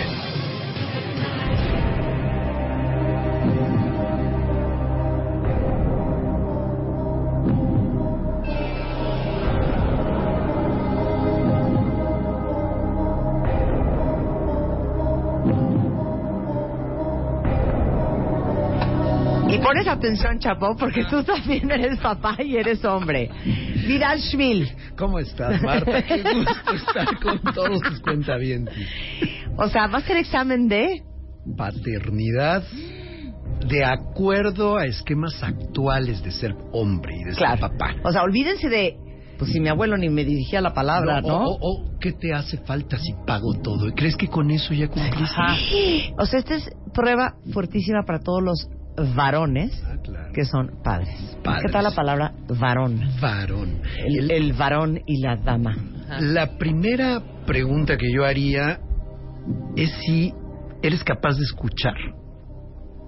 Si de, de veras te tomas un tiempo para no juzgar, no impacientarte para que respondan lo que quieres escuchar y simplemente estás allí para escuchar, hablando de tus hijas o de tus hijos. Chapo dice cero. A ver. Es Y yo, un- Serena Sánchez. Pon un ejemplo. Vamos a poner en la noche que la acuestes a tu hija y simplemente le preguntes cómo vas, qué tal el día. Y te callas. Y te callas, no sermoneas, no es el momento de darle una lección moral, es el momento solo de escuchar. Te dirán mucho, algunas te dirán poco, pero ese es un punto. Rebeca es la hija, yo soy la mamá. Vale, Ok, Rebeca es el niño, yo soy el papá. vale. Voy a ser un niño parco. no, platícame. Mamá, papá, adivina qué. Sí, sí. ¿Cómo te fue, mi amor? ¿Cómo estás? ¿Cómo te, cómo te fue, mi amor? ¿Qué pasó en el colegio? Pa, adivina qué. Me fue muy bien en el colegio. Estuve haciendo la tarea con la maestra. Me- nos fuimos al Museo de Antropología que te dije. ¿Qué calificación te sacaste en la tarea? Me saqué ocho, papá. Tú, ¿Y por qué ocho y no diez? Es que sí tuve dos malas. ¿Cuántas veces hemos hablado de esto, Pero hijo? sí estudié, papá. Sí estudié. Estuviste tú conmigo. Pues te vi toda la tarde jugando Xbox con tu primo. No, O sí sea, ya hay mal. Ya, Ay, ya, ya, ya. horror, oye. Ya no estás escuchando nada, ya estás dando una lección. Ok, no ahora- sirve de nada. Ahora tú eres el papá y yo soy la hija. Vale, vale. Pero ahora como se debe de hacer bien. Buenas noches, mi amor.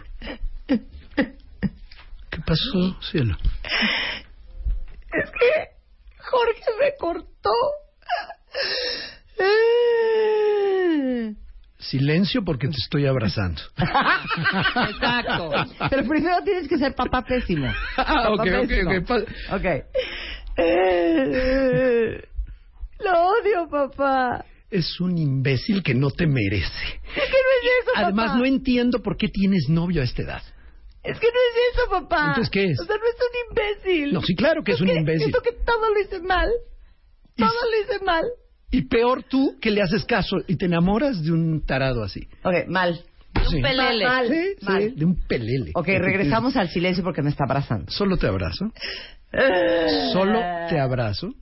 Y lo peor es que tengo 14 años. Sí, claro, si me lo hubieras dicho a los seis, por supuesto que tenemos No problemas. 14. Ah.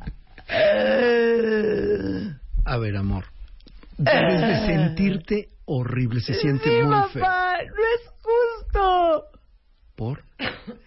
Ya, es que le vieron la cara y los ojitos que me está Sí, haciendo ya una cosa mi ya papá. tierna. Ya una cosa, pues una cosa cálida, una, Una cosa, cosa de cariñosa, conexión. una cosa Por, quiero saber, realmente me interesa. No tengo que actuar como que me interesa. Interésate de a de veras. O sea, E- ese es mi quieres punto. entender Es de a de veras. qué piensas qué sientes. ¿Qué está pasando y qué está sintiendo?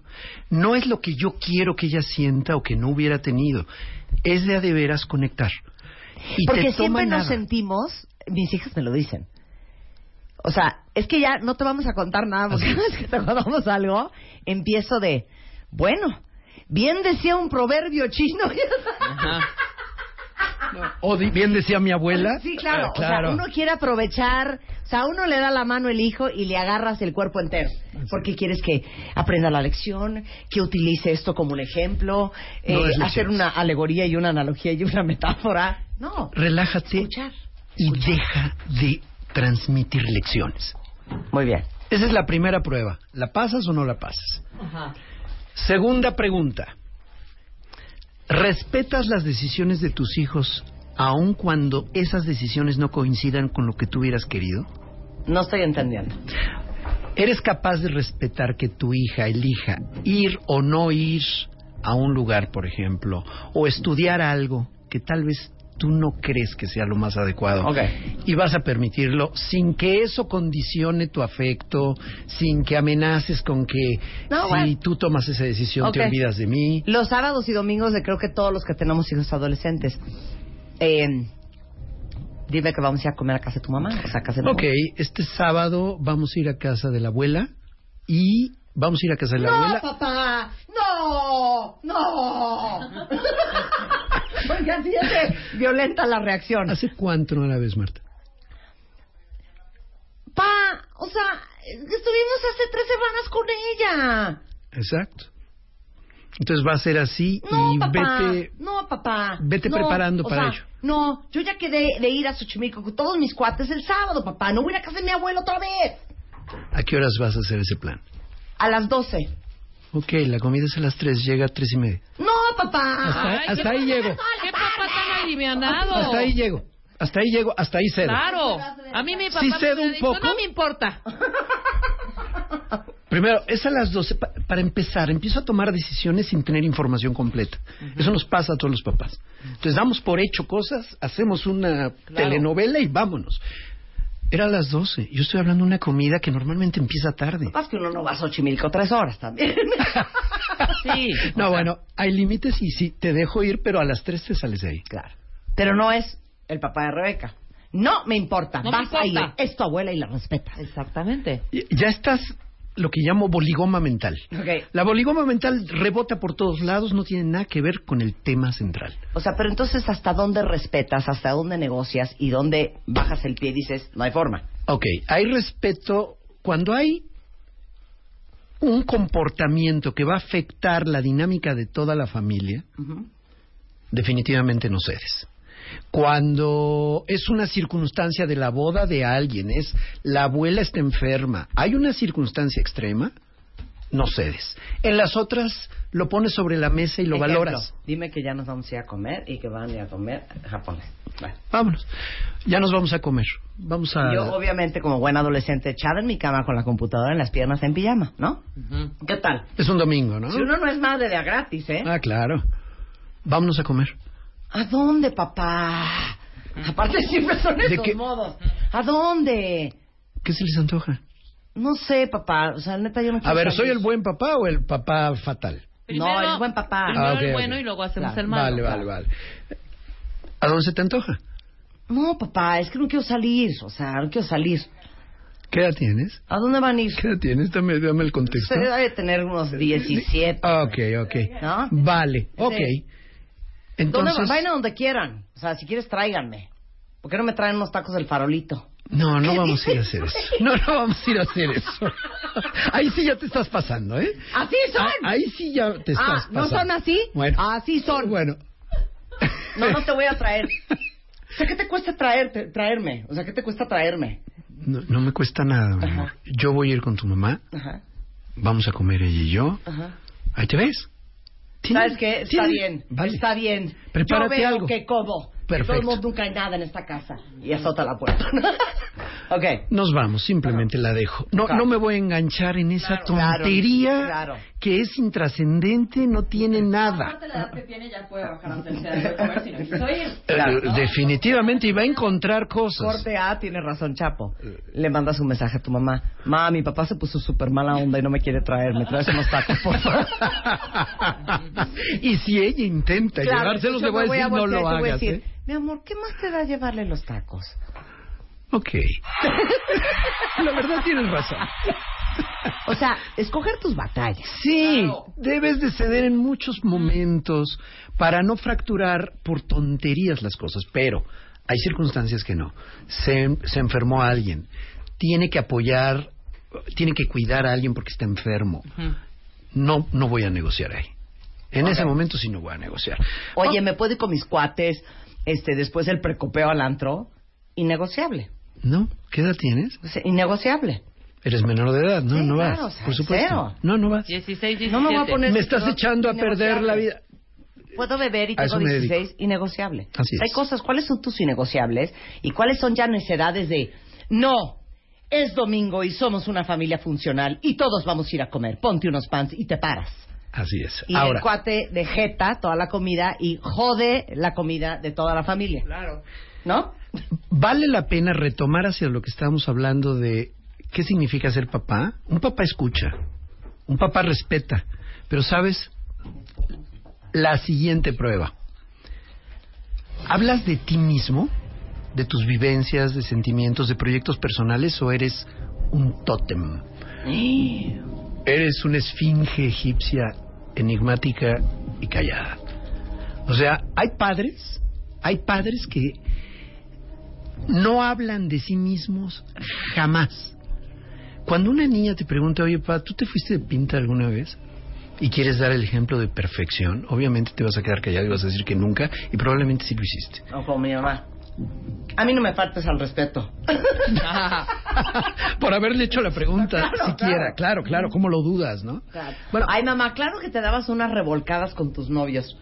A mí no me faltes al respeto. Es que si es falta de respeto que le digas revolcada. No, no, no, no el hecho de que hubiera tenido novios. Eh, Claro. Sí, pero no compartimos. No, hay cosas que no. Y mira, en la cuestión sexual, hay cosas que yo no quiero enterarme. Ay, no, cállate, qué asco. Bueno, mejor no andes preguntando. Un día puedes hacer un análisis de eso. Ah, pero claro. ¿Por qué imaginarte a tus papás teniendo sexo te quieres matar?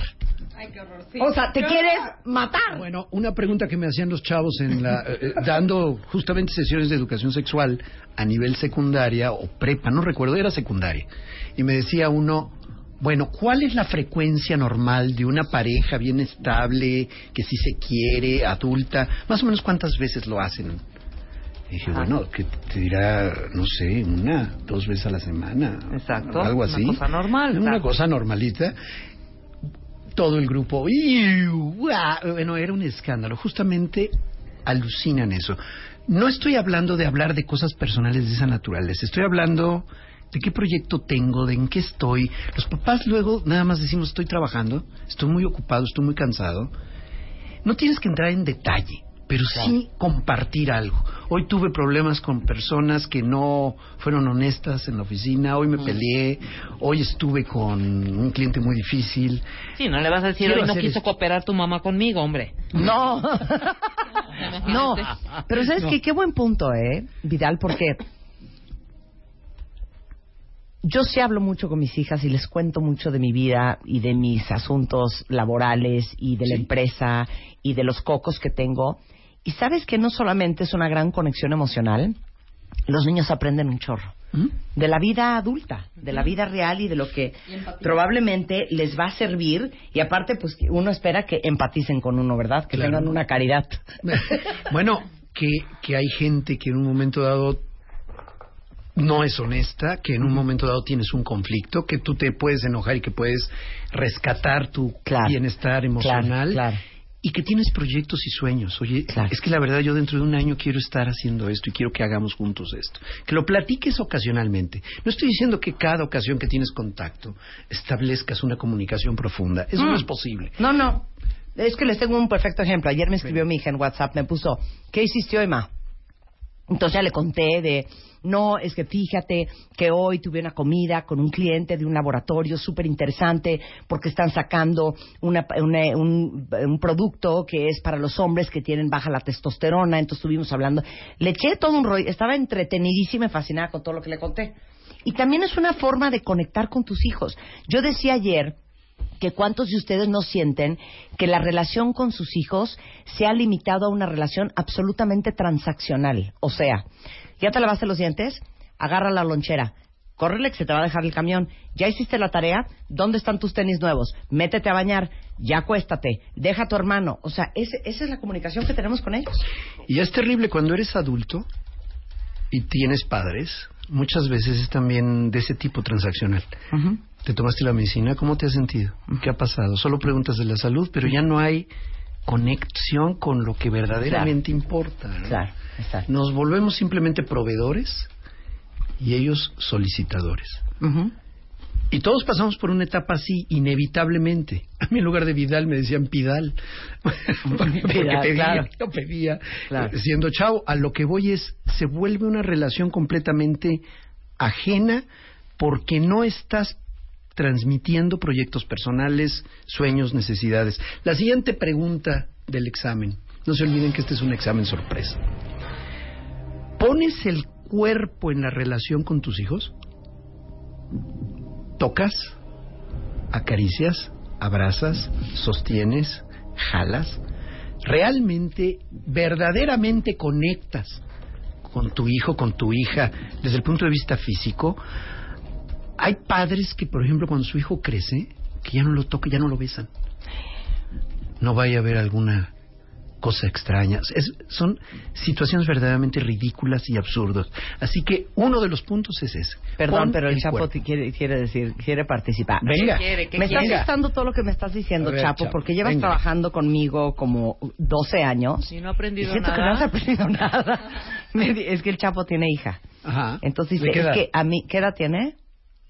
16. Ok. Y dice, no, es que yo tampoco la abrazo y la beso y así, porque me da pena, porque como ya le creció el busto y ya está más mujer, me da pena. O sea, es que la bronca es tuya, no de ella. Sí, supéralo. Chapo, abrázala. Si puedes, cárgale y juega un poco así brusco. Esa testosterona, ese, ese, ese contacto físico que el hombre puede tener con sus hijos, no lo va a tener en ningún otro lugar, de verdad. Es muy importante esa, ese, ese contacto físico. Un juego bobo, puede ser un empujón, puede ser almohadazos, acabas abrazándola. Quítate esas penas y esos pruritos, son completamente absurdos, hablando de una hija o de un hijo. Claro. Es es tema tuyo, ¿eh? Así es. Entonces, de verdad. yo tengo 49 años Trátalo. y me doy unas, unas arrumacadas con mi papá. Claro. Que no nos besamos en la boca porque Dios es grande. Pero qué arrumacos. qué abrazos. Así es. Entonces, esa es la siguiente. La, la pregunta, habrá que saber si la pasas o no. Pon el cuerpo en la relación. No solo hables con ellos. Y sabes qué, Eh, el ejemplo del Chapo me parece más fácil porque eres hombre con tu hija mujer.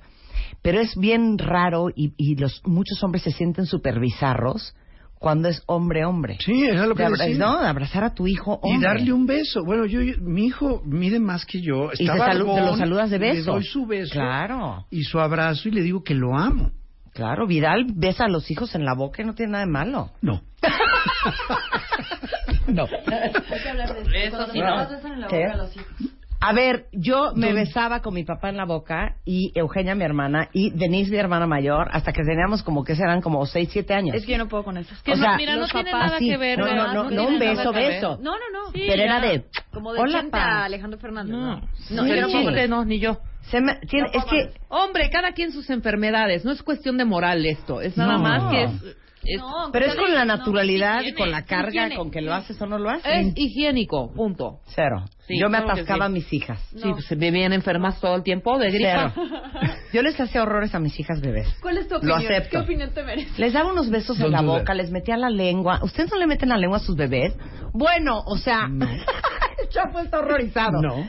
Bueno, Todo me la las comía, les chupaba la nariz, les chupaba la boca, les metía la lengua, les mordía los cachetes, le besaba los pies. ¿Todo?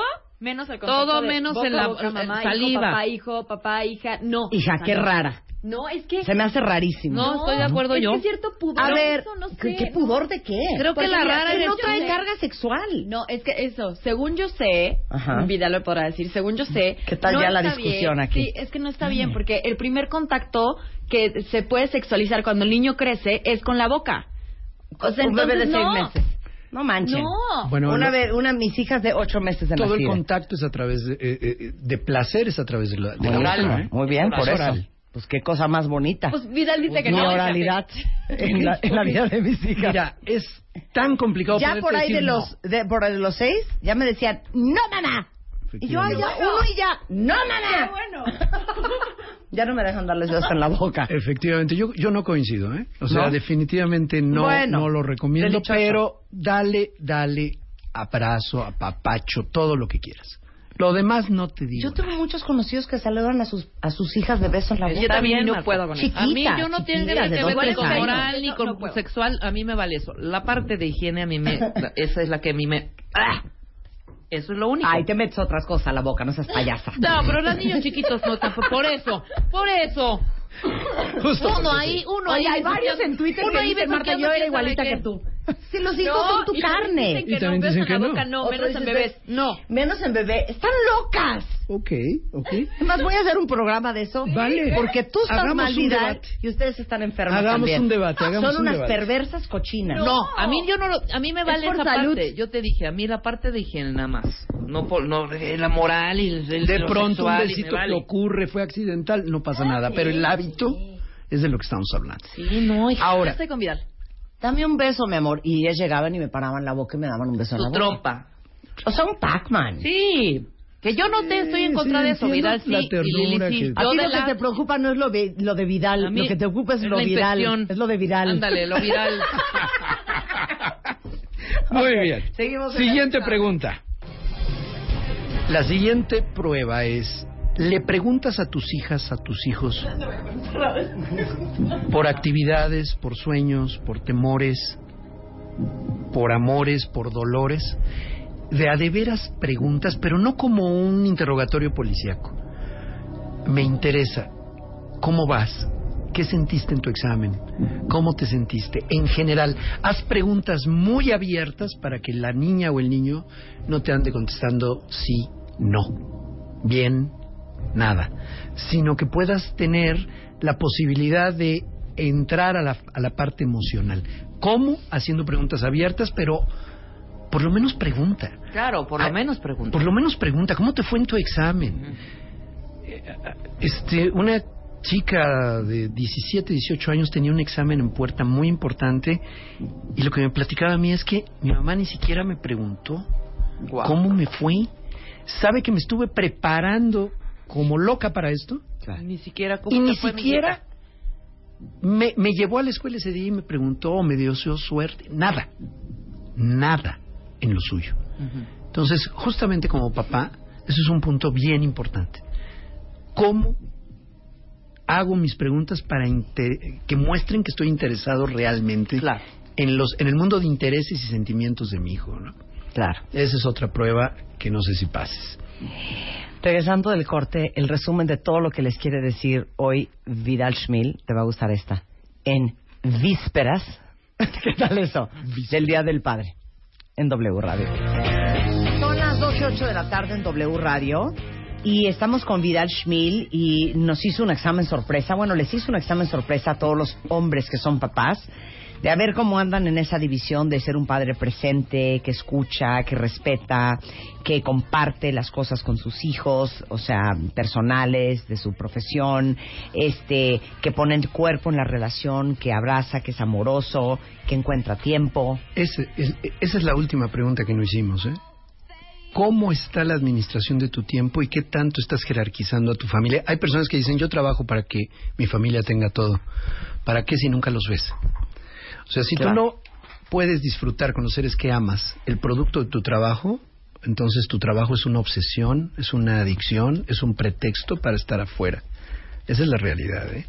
Entonces, la prueba final es ¿Te estás tomando el tiempo para ir a la graduación? Ya sé que las graduaciones las meten en el horario más inoportuno, los días entre semana más cargados, pero es la graduación, no es cualquier día. Y para el niño, para la niña es significativo que su papá también esté, no solo su mamá, ¿eh? La mamá no es tu delegado, o sea, tú como papá tienes que estar ahí. En casos de separación y divorcio, yo te recomendaría muy seriamente que, que la distancia no se convierta en ausencia. ¿eh? Que eh, el ser ausente a veces ocurre aunque físicamente estés en un lugar. He visto papás ausentes checando sus mensajes en el WhatsApp, viendo su perfil.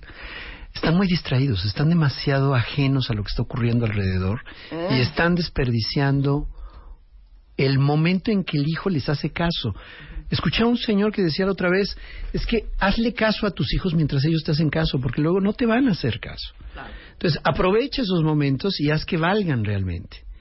En resumen, podríamos decir que hay ciertos atributos que los papás nos hemos olvidado porque somos víctimas de ese estereotipo rígido de ser padre donde solamente era necesario fecundar, o por lo menos que te dijeran que tú fecundaste.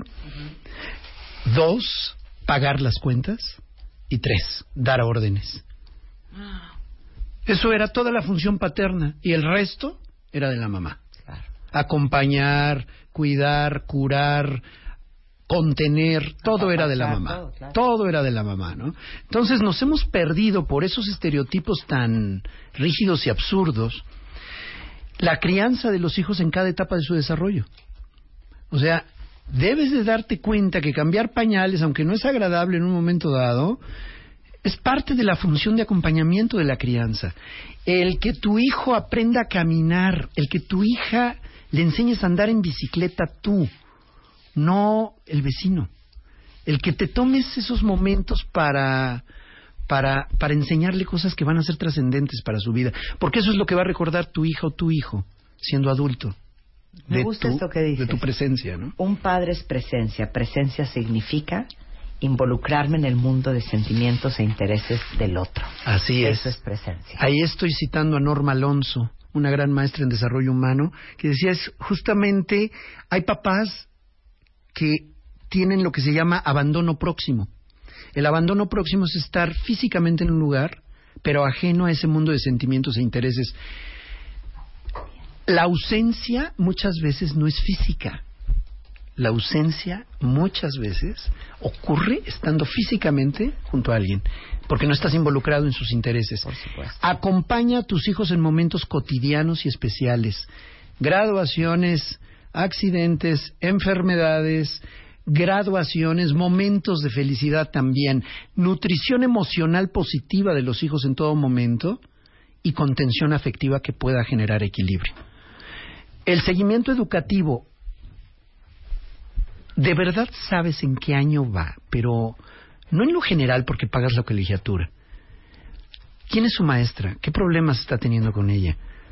Y por supuesto, a lo largo de toda su etapa de desarrollo, no solamente para preescolares o, o papás que tienen hijos en primaria, prepa, por lo menos date una vuelta e involúcrate y entérate si está asistiendo, en dónde tiene problemas, no porque lo veas peludo y bigotón y grande, ya creas que él por sí solo va a lograrlo. Y el cuidado de la salud es otro aspecto, física y mental de la familia. Ir al pediatra es importante, ¿eh? Con tu hijo, con tu hija cuando es pequeño. Ir al pediatra cuando es una niña de nivel primaria. Cuando tu hija tiene su primer periodo, estar involucrado y saber de qué se trata.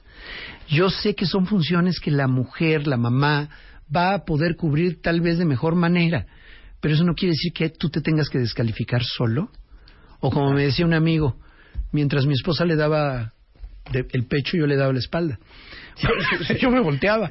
Bueno, no, involúcrate, apóyala, que duerma, que descanse, cuida a la niña un rato.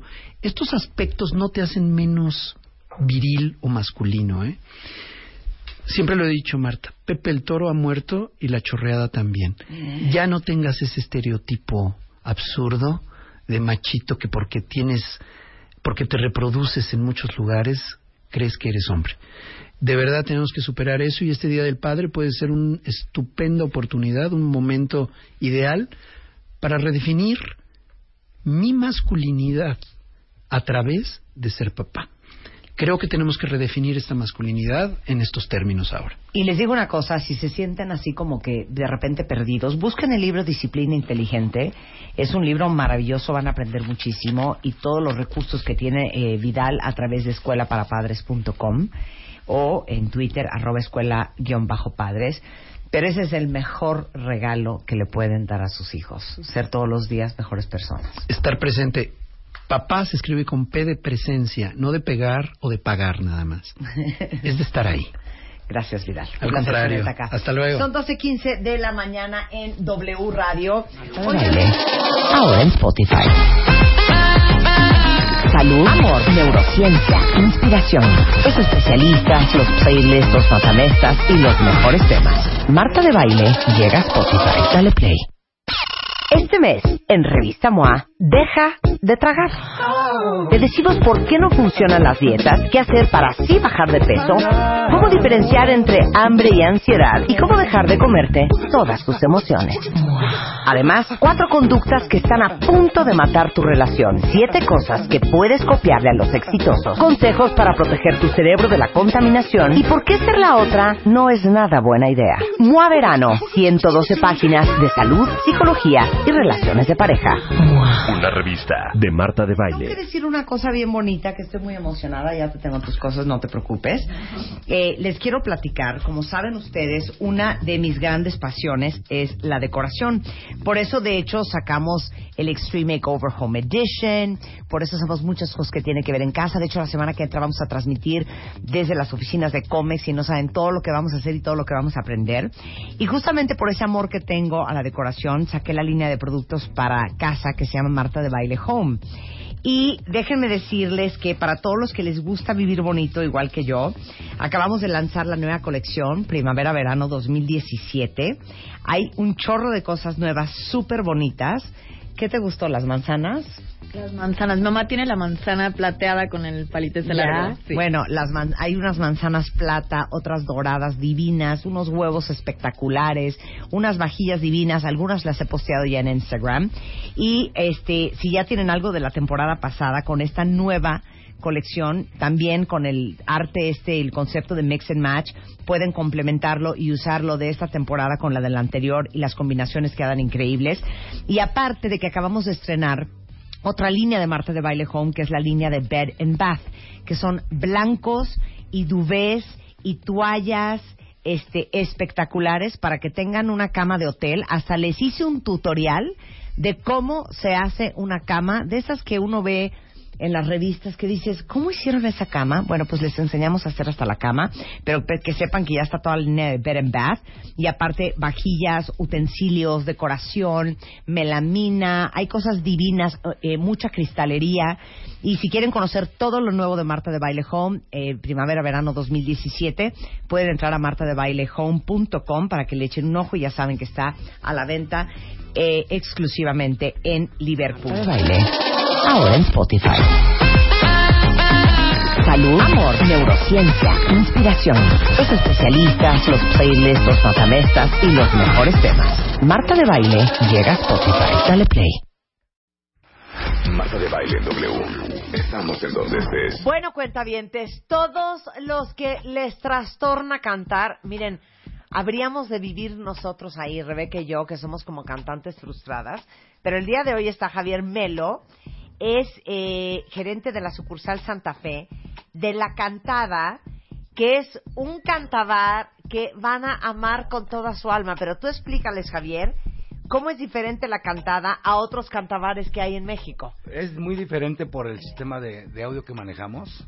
Ay, sí, porque no hay cosa que ponga de peor humor, que se oiga pésimo, que la pista muy por abajo de tu voz, que el micrófono no esté pro. Exactamente. Y eso es lo que nos caracteriza un poquito más del saber que tenemos pistas originales. O sea, Des- ¿cómo? O sea, todas las pistas que manejamos las estamos manejando por medio de una licencia que es de España. Ajá. Y todas son 100% originales. No hay de que ponemos disco, no es de que ponemos eh, la memoria, simplemente todo viene directamente del internet Ajá. por medio de una licencia que estamos manejando. Entonces, no estás cantando la de Cuando calienta el sol de Luis Miguel, versión piano Yamaha. No. No, es la versión origi- original. Original totalmente. sí, porque hay Ya muchas que se oyen diferentes.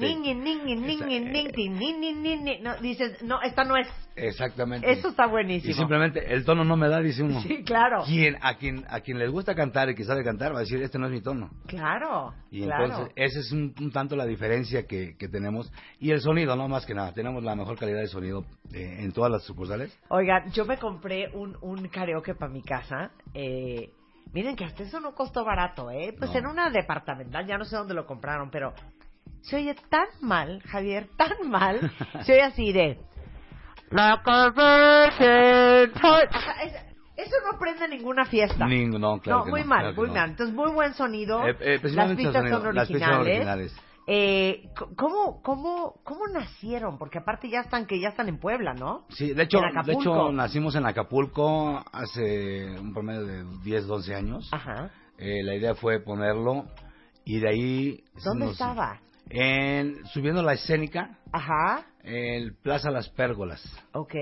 Ahí estábamos en... Pero ahí por el Acapulco. Fantasy, por el cual se Más para abajito del Más Fantasy. para abajito del Fantasy. Lo que era prácticamente... la ¿Por el señor Frog? Ándale. Ok, ahí. ya. Entonces ahí, ahí se inició y de ahí nos, nos brincamos a Puebla.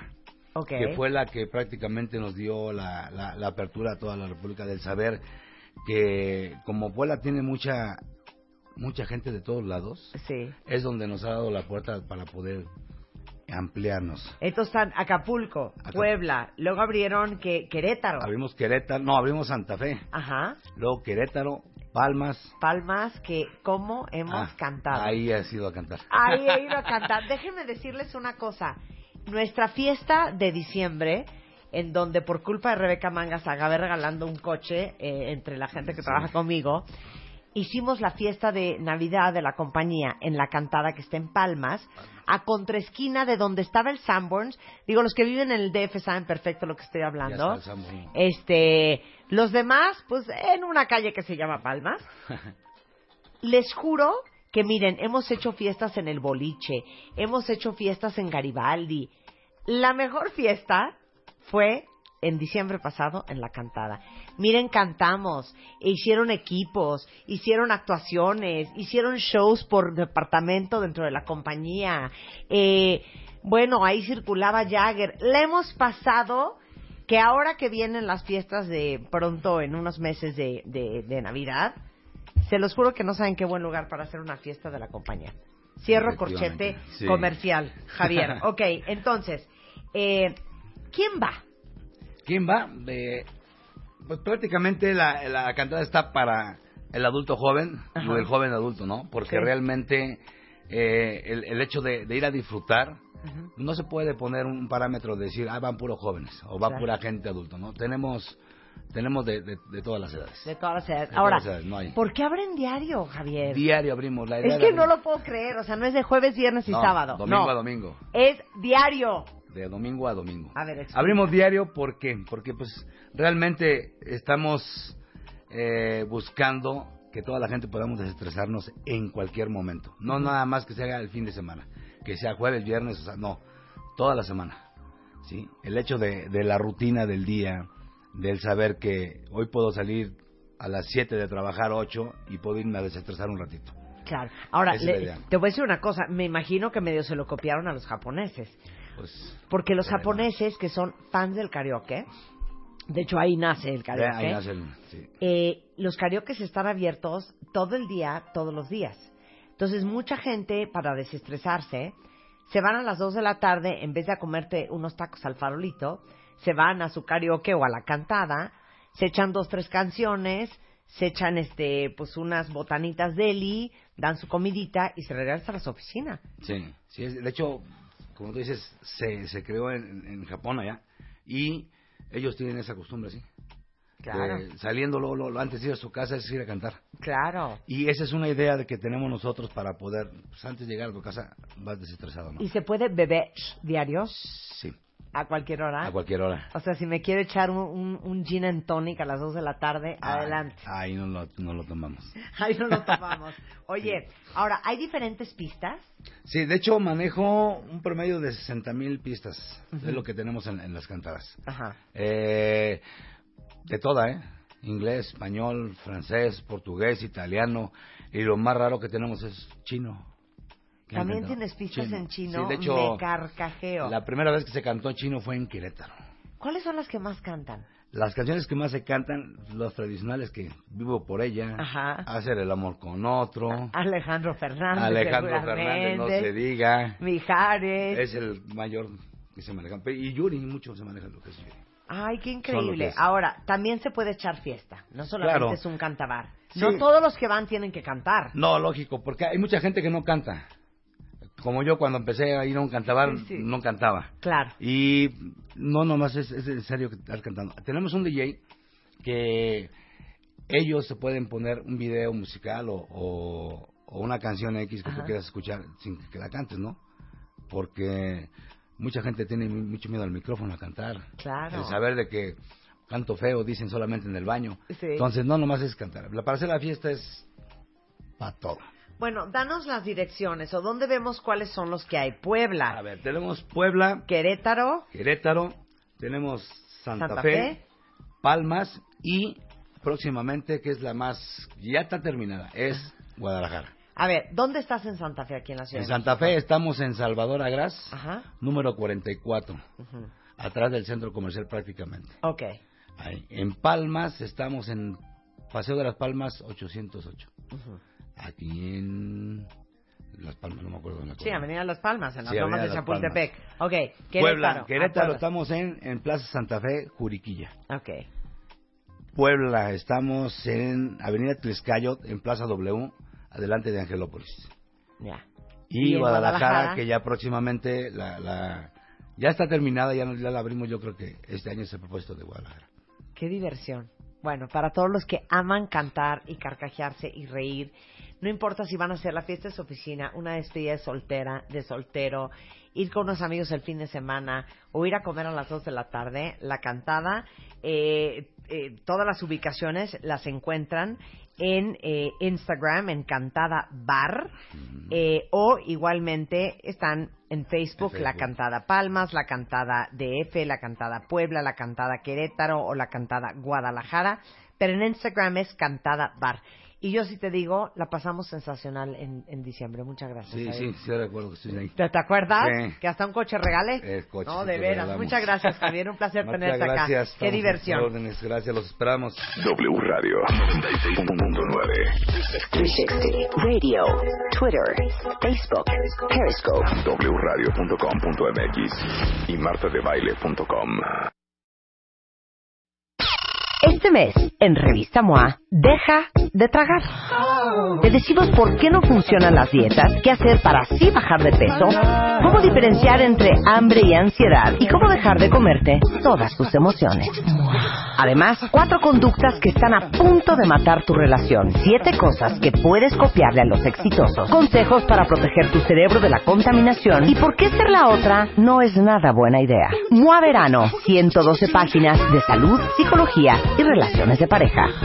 Una revista de Marta de Baile. Fey Ostrowski is in the house. Hoy no va a hablar de mentes criminales. ¿Por qué le ponen ese ese fondo? Es que dicen, es el fondo oficial de Peggy Ostrowski.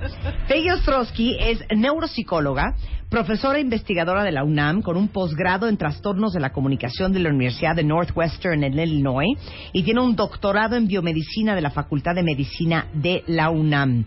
Y ella es la autora del libro Mentes Criminales. Ella es prima hermana de la Mata Viejitas, de la mocha, Ah, del soy orejas. body- body de todos O sea, una gran analista de las mentes criminales. Hemos hablado de lo que es maquiavélico, de quién es psicópata, quién es sociópata, de Narcisistas. narcisistas. Hemos hablado del efecto Lucifer. Pero hoy viene en buena onda, Luz. Hoy viene en buena onda. Hoy vamos a hablar de la resiliencia. No tanto, te No tanto, no, no tanto.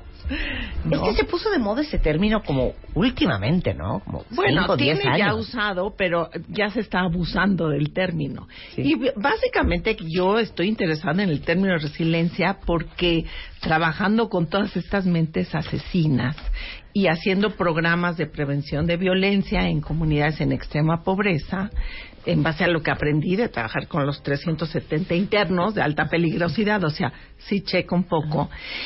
Muchas veces empezaba yo a explicarles a las mamás y a las personas que asistían a los cursos eh, cómo las experiencias tempranas eran muy graves y todo, y, y se acercaban personas y me decían, oiga, yo tuve una vida de perros y me fue pésimo, me maltrataban, me golpeaban, no tenía mamá o no tenía papá, todas esas tragedias que mucha gente vive y sin embargo no soy asesino como que eso me hizo salir adelante.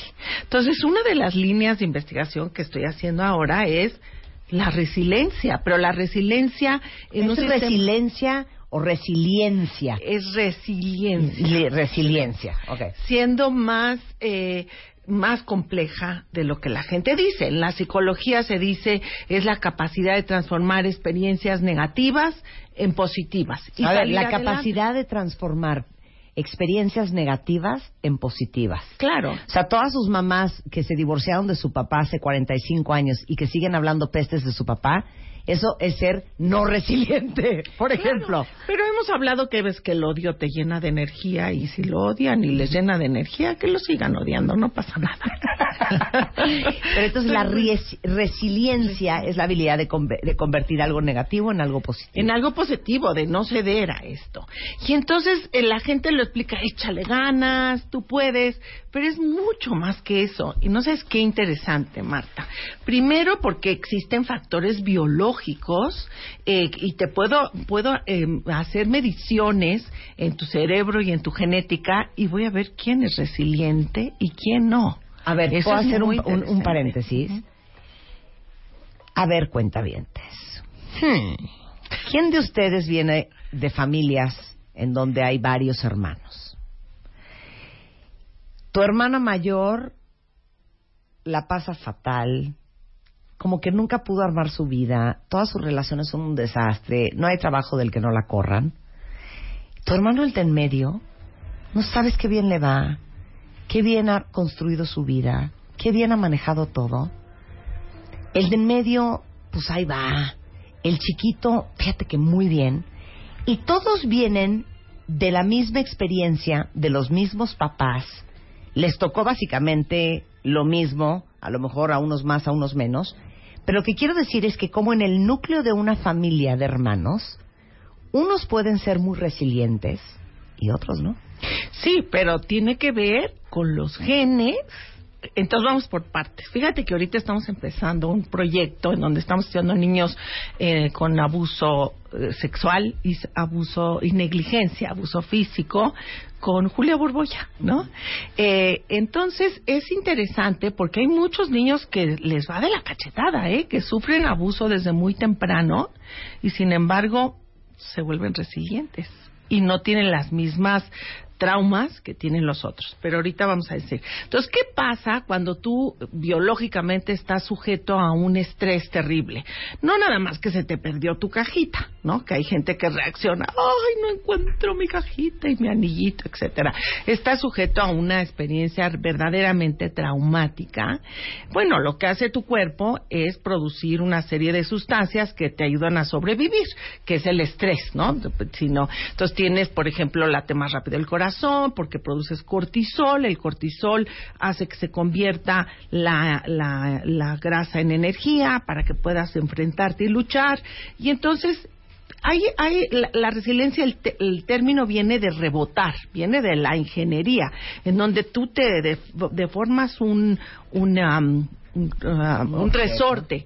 Lo eh, no te sientes así cuando dices, hijo, qué mal me está yendo, güey. Está, te apachurra, te apachurra. Y ahí se está apachurrando. Pero de repente, algo pasa en tu cuerpo y logra enderezarse ese resorte. Eso tiene que ver con fenómenos biológicos de homeostasis y alostasis. Esa palabrita de alostasis no la has usado antes, creo. No, esa no la Entonces, sé. esa no, ¿para qué te traigo vocabulario nuevo? Tú que eres la experta. Entonces, homeostasis es cuando tú, por ejemplo, hace mucho calor y sudas, ¿no? O hace frío y tiemblas, tienes piel de gallina. Entonces son uh, adaptaciones de tu cuerpo a cuestiones medioambientales. Pero la alostasis tiene que ver con adaptaciones mucho más lentas, adaptaciones del cortisol, de la adrenalina, de la noradrenalina, de la dopamina y serotonina, en donde se van a ir adaptando. Entonces, inicialmente, pues sí, viene el estrés espantoso y produces cortisol. Pero hay sistemas biológicos que, ¡pum! Sí, es cierto, ya no producen tanto cortisol. ¿De qué va a depender eso? Pues de la genética. Deja de decirte, por eso tus hermanos y tu, la cuestión de tu ejemplo, Sí, sí, ¿no? sí. Eh, hay un gen, los genes eh, lo que hacen es regulan enzimas que convierten los neurotransmisores. ¿Qué tanto neurotransmisor va a haber en el espacio de las neuronas, no? Entonces, hay un gen que tiene que ver con la conversión de la cortisona en cortisol. Entonces, si tú heredas dos, es, es una sobresimplificación, pero si tú heredas dos brazos largos, o sea, de tu mamá y de tu papá, sacas dos, dos brazos largos de esa configuración, dos alelos largos, tú te repones mucho más rápido. Al estrés. Entonces no es una cosa de que es que tiene un temperamento de veras tan adaptable. No, no, no, es genético. Es genético. Y si tú heredas dos brazos cortos, se te pierde la cajita y andas histérico por todos lados. Digo, la cajita es como o sea, un ejemplo. sí, claro, pero lo que quieres decir es, si tienes esos dos alelos, alelos, alelos Largos. genéticos, no te ahogas en cualquier vaso de agua. Te pueden violar, te pueden maltratar y eh, vas a salir más airoso que a otro que no los tiene. Muy interesante. Sí, claro. O sea, ahí te va una pregunta horrible. ¿Cuántos de ustedes no conocen, o a lo mejor ustedes mismos, alguna persona que tiene 51 años y sigue con... Es que cuando yo era chiquito, no sabes cómo era mi papá conmigo y, yo ir a jugar fútbol y no metía gol y se ponía como loco. Güey, tiene 51 años. o ¿Por sea, qué no? Porque ya. ahora ese Esa es una gran falta de resiliencia Exacto. o de trabajo personal. O sea, hay, ahora te voy a decir, hay cuestiones psicológicas que pueden ayudar al de los alelos cortos, Cortos. para que salga adelante. Ahorita Sí, no sí. vamos a dejarlos tan desamparados. Eh, entonces, el problema de, de el exceso de cortisol es que va a dañar las zonas orbitofrontales, que tú ya sabes dónde están. Tú diles, Córtex diles. prefrontal atrás de la frente. atrás de los ojos y la amígdala, que ya es nuestra gran amiga, que es el miedo, y el hipocampo, que es zonas de memoria. Entonces, si tú produces mucho tiempo cortisol, se va a empezar a dañar esas áreas y entonces vas a empezar a no tener funciones ejecutivas adecuadas, no tienes autocontrol y automonitoreo de tu conducta. Por eso es importante dar estas estrategias temprano en los niños que sufren abuso. ¿Sí me explico? Para que tú puedas salir adelante, o sea, estás, es un sistema que te están violando, te están golpeando, estoy viendo en los extremos, y entonces tú aprendes a enfrentarte a esa problemática. Pero para eso necesitas autocontrol y automonitoreo. Entonces, por eso es muy importante. ¿Qué quieres decir con autocontrol? y por ejemplo, tu sistema se va, es que mm, a lo mejor me estoy saltando etapas. Los niños, por ejemplo, pues lo maltratan o, o lo son lo abusan, les gritan, etcétera, y esos niños se hipersensibilizan porque están generando mucho cortisol, tienen miedo, no entienden. Fíjate que podemos ver en niños desde 15 meses de edad, si les hago registros con potenciales relacionados a eventos de actividad eléctrica, puedo detectar quién ha sido abusado y quién no desde 15 meses.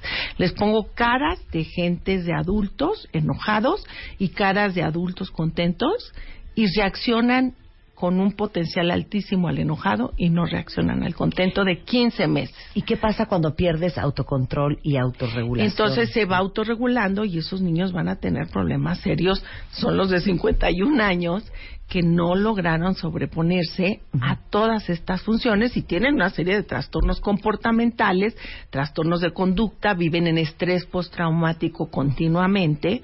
Por eso es muy importante estos programas que vamos a hacer de muy temprano empezar.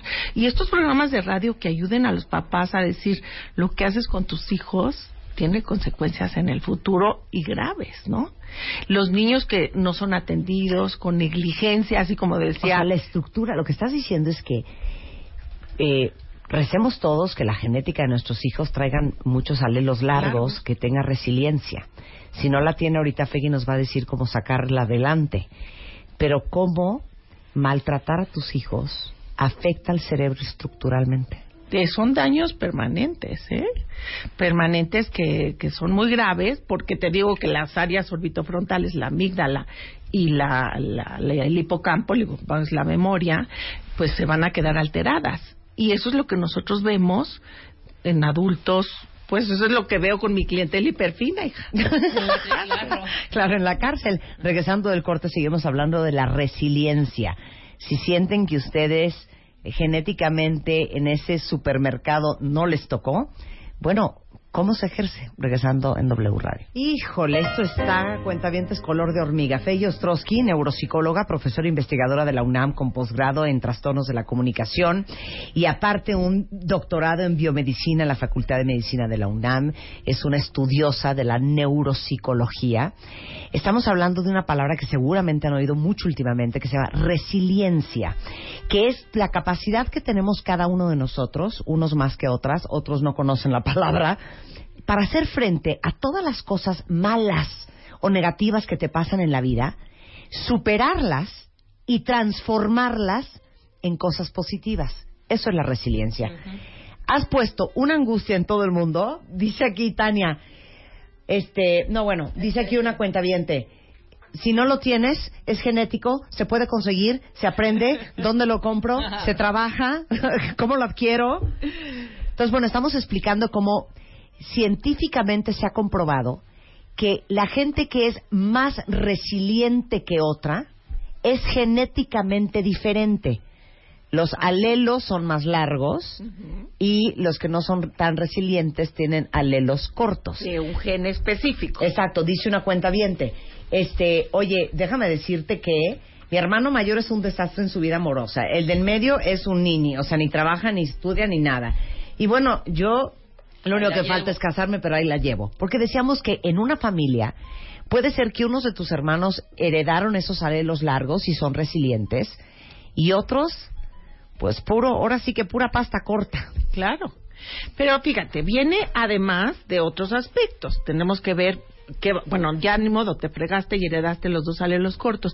Otro, entonces tenemos un gran círculo que es la biología. Y un, un segundo círculo es la psicología. ¿No? Entonces el ser humano no todo es genética ni todo medio ambiente, interactúan. Entonces no es tanto el estrés que recibes, que bueno, sí tiene que ver, pero es el estrés que percibes. Para ahí, voy a dar un ejemplo, porque no sé por qué siempre doy este ejemplo, porque aparte es muy típico, ¿no? Tienes una tía y tu mamá. A las dos las dejó el marido la tía tiene la mejor actitud, es más, está llena de galanes, la pasa bomba en la vida, es un encanto y un placer estar con ella. Y tu mamá es una pesadilla, todo el día se queja de tu papá, todo el día está mentando madres, y todo lo que le ha sucedido y no le ha sucedido en la vida en los últimos 35 años es porque tu papá la dejó. Claro. Ahí está un, un ejemplo de alguien súper resiliente y alguien que no es resiliente, y las dos vivieron lo mismo pero no lo percibieron igual. Claro, pero entonces hay que cambiar el chip. Dices, bueno, me va a costar más trabajo. mejor la tía, pues afortunada, tiene sus dos alelos largos y ya la hizo.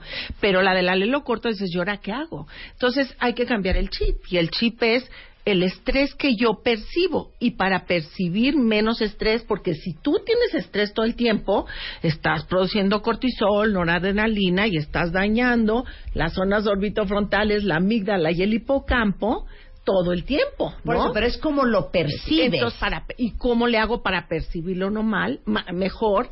Tiene que ver con el sentido de autoeficacia. La autoeficacia es, sí me tocó una fregadera, pero yo voy a salir adelante. ¿Cómo voy a tener mejor autoeficacia? Tiene que ver con tus redes de apoyo social. O sea, si tú te dejas ayudar por alguien. Por ejemplo, por Marta de baile en el radio. Tú no sabes a la gente que ha salvado. No, te juro, tengo ahí vecinas que me dicen, ay, no, este programa y lo guardo y esto y otro y otro. Bueno, sí es cierto. Entonces, para tú sentirte más con autoeficacia, tienes que sentirte que no estás solo. O sea, cuando dices autoeficacia es yo puedo. yo puedo resolver problemas. O sea, a lo que vas es, a ver, se poncha la llanta de un, te corren de un trabajo es más, hubo un recorte masivo y corrieron a Rebeca y me corrieron a mí. El estrés es el mismo, ¿no? Nos corrieron, hija. Como lo perciba Rebeca y como percibo yo la corrida, tiene que, haber, tiene que ver con tú, cómo te sientes de capaz de poder salir de esta. Puede ser que a raíz de esto Rebeca se vaya a un hoyo porque no tiene estos recursos de los cuales tú hablas y entonces es que aquel 2017 que me corrieron de W Radio, nunca pude levantar cabeza después de eso. ¿no? Nunca lo superaste, ¿no? Claro. Y alguien más puede decir, no, hombre, bueno, me como el mundo a puños. Pero ¿cómo encuentras eso? La gente que necesita gente, así como la canción de Barbara Streisand, People who needs people is the luckiest people in the world.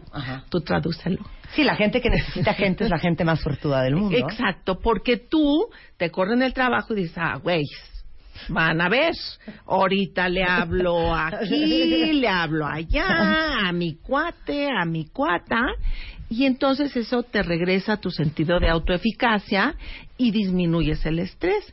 Pero hay gente que dice, pinche mundo, yo ya no quiero nada, no voy a no hacer relaciones, no voy a hablar con nadie, no quiero si se te muere una persona muy querida. Yo conozco gente así que que se le muere el marido y se encierra en su casa y nunca más quiere volver a hablar con nadie. En cambio hay otros que dicen, "Vengan, ayúdenme, por favor, sáquenme, llévenme, tráiganme." Y eso las redes de apoyo social, por eso yo siempre digo que en mi querida amiga la Mata Viejitas, pues no hubo figuras rescatadoras en su vida. Nunca la mandaron a la escuela, no, no, no tenía vecinos, los vecinos nunca ayudan nada, la sociedad se está deshumanizando. Tú ves casas de seguridad y dices, yo no me voy a meter, güey, porque ahí me van a soltar a balazos. O no le ayudas al vecino. Entonces, eh, es todo un enfoque en donde está la biología, pero la biología no está sola porque la psicología interpreta esa biología y tienes que decir voy a salir adelante y vas a salir adelante si tienes este grupo de redes de apoyo social que puede ser la escuela, puede ser la vecina, puede ser la sociedad, puede ser una estación de radio. O podemos llamarlo, puedes trabajar tu resiliencia si tú alineas tus peones, que son tus recursos internos y tus recursos externos. Perfecto. ¿Te gustó? Eh, me gustó. Por eso tú sí eres resiliente. A ver, ¿tú qué vas a hacer, Rebeca, cuando te corran de la XW? Ya Ella no dice que va a ir a poner un changarrita sayulita, ¿verdad? Sí, vamos a ir a poner una, papel- una papelería sin, Claro, sin pero, pero la autoeficacia tiene que ver con creerte. eh, por eso ese dicho es impresionante. Uno no sabe lo fuerte que es hasta que ser fuerte es la única opción que tienes. Yo creo que eso es maravilloso. Porque ahí es donde descubres por primera vez que tienes mucho más recursos internos de los que creías que tenías. Voy a poner el ejemplo, la mamá de muchos de ustedes, mamá soltera, que sacó adelante a cinco hijos y que todos tienen licenciatura. Yo te apuesto que el día uno, tu mamá no tenía idea de lo que ella era capaz. Claro. Entonces, cuando tú te sabes que estás llena de recursos internos y que aparte tienes recursos externos, tu percepción de los niveles de autoeficacia son altísimos. Y por ende sube tu nivel de resiliencia. Y yo creo que todos crecemos ante los trancazos terribles de la vida, ¿no? Todos hemos tenido estas cuestiones muy difíciles, personales, emocionales, muertes de hijos, cosas que te han pasado y eso es lo que te hace salir adelante. ¿Cómo logras sobrevivir a la muerte de un hijo? ¿Cómo? ¿Cómo? ¿No? Y solo es con sentidos de autoeficacia, con redes de apoyo social, porque nunca te repones a la muerte de un hijo. Nada más lo guardas en un lugar muy ahí para poder seguir funcionando, ¿no? Pero eso es muy importante. Entonces, sí podemos salir, a pesar de que hayas heredado tus dos alelos cortos y estés fregado. Ahora, eh, eh, quería yo conectar algo diferente. En el cerebro, que es algo tan fantástico, las emociones, tú me dices, lo puedes medir. Las emociones se manejan diferente en cada lado del cerebro, en cada hemisferio cerebral. El hemisferio izquierdo va a manejar, sobre todo las zonas frontales, maneja emociones positivas. Yo puedo medirte eh, tu actividad eléctrica cerebral, tus ondas alfa, beta, delta y teta, y si tú tienes un exceso de actividad alfa en el, en el hemisferio izquierdo, quiere decir que estás muy relajado el hemisferio izquierdo, y eso es malo. Tienes que, ¿no? Sí, Porque sí. el hemisferio derecho es el que maneja las emociones negativas. Entonces, si alguien tiene problemas de resiliencia y de depresión, lo puedo detectar con el electro. Ahorita en estos niños que vamos a estudiar, de 4 a 7 años, que han sufrido estas cosas terribles, les vamos a medir la actividad eléctrica cerebral antes y después de un tratamiento que es fantástico, de un tratamiento de apego emocional con un muñeco que tú, Julia ya me dijo que ha venido a hablar aquí. Sí, claro, con antenas. pero creo que es muy importante que la gente sepa que hay formas de cambiar estas estructuras, pero que se tienen que dejar ayudar por otras personas, por instituciones. Hay veces que dicen las instituciones me respondieron. ¿no? Ok, ya. Dejémonos de babosadas. Soy tu hija. Soy tu hija. Ma, te oí hablando con Marta de baile sobre la resiliencia. Siento que soy cero resiliente. Ma, ¿qué tengo que hacer? Entonces vamos a atacar los No, tres círculos. Me estás hablando a mí. Hijita mía. Bueno, mi hija es más resiliente que yo, pero ella es la mamá en la familia. Ok, ¿qué hago, Pero, ma? Mira, hija. Uno, primero, tienes que ser consciente de que tú tienes enormes potencialidades y limitaciones. Y vamos a analizar cuáles son tus potencialidades y tus limitaciones para que te sepas enfrentar a la vida. Tienes que ser creativa. La vida es continuos desafíos. Y si no te sale de una forma, tienes que buscarla, hacerle de otra forma. Flexibilidad cognitiva. Tienes que confiar en tus capacidades. O sea, tú lo vas a poder hacer. Que ma, no puedo hacer nada. Pues te vas Nada a... me sale bien. Todo va a, a salir bien si te ayudas y te apoyas de las otras gentes con las que estás trabajando o con las que estás haciendo para que podamos resolver el problema todos juntos. Muchas veces una sola persona no puede. Tienes que asumir que las dificultades son oportunidades para aprender. Solo crecemos cuando tenemos desafíos. Entonces, Un aplauso. Un aplauso. ¿Qué tal de buena mamá? Tienes que ver la vida con objetividad, pero siempre a través de un prisma optimista.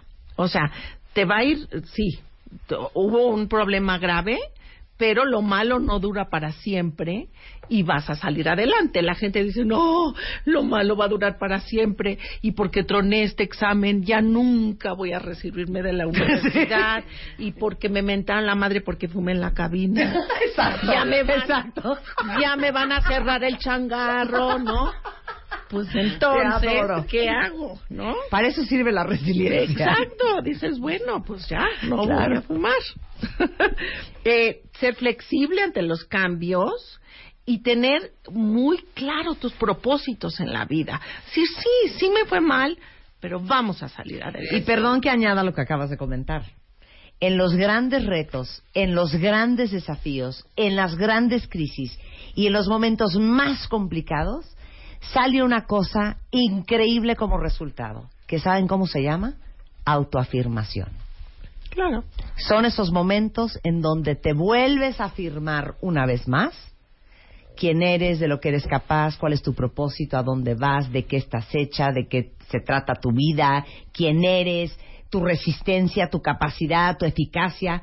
Es- son, son momentos de gran autoafirmación. Y no negar que hiciste a lo mejor algo Sí, malo sí, en tu claro, vida, claro. pero decir, ¿sabes qué? Aprendí que eso no lo debo hacer, voy a ser humilde, voy a enfrentarme diferente y enfrentarlo con humor también, no decir, ¡ay, esos que se clavan el Claro, cuchillo el día y en la noche! ¿no? estacionarte ahí, como dice el dicho. Use usted el pasado como trampolín y no como sofá. Exacto. Entonces, sí hay algo que hacer. Genética no es destino. Ojalá todos hayan heredado sus genes de buenos papás, pero si no lo hicieron, pues ya saben, Trabajar, ¿no? claro. Pero con y dejarse ayudar. El ser humano es un ente social, ¿no? Tenemos que vivir en sociedad y hay que recurrir a, a la- estos sistemas de apoyo. Las señoras que yo veo en las comunidades en extrema pobreza, en Tepito, donde voy, pues van y bailan zumba y luego y hacen cosas juntas y se ayudan ante esa adversidad. Pero si están solitas en su casa, pues ya no lo logran. Bueno, ¿no? de hecho eso, de eso hemos hablado varias veces cuando hemos hablado del tema de la felicidad. ¿Cuáles son los países más felices del mundo? Hicimos un especial sobre la felicidad basado en el documental de Happy.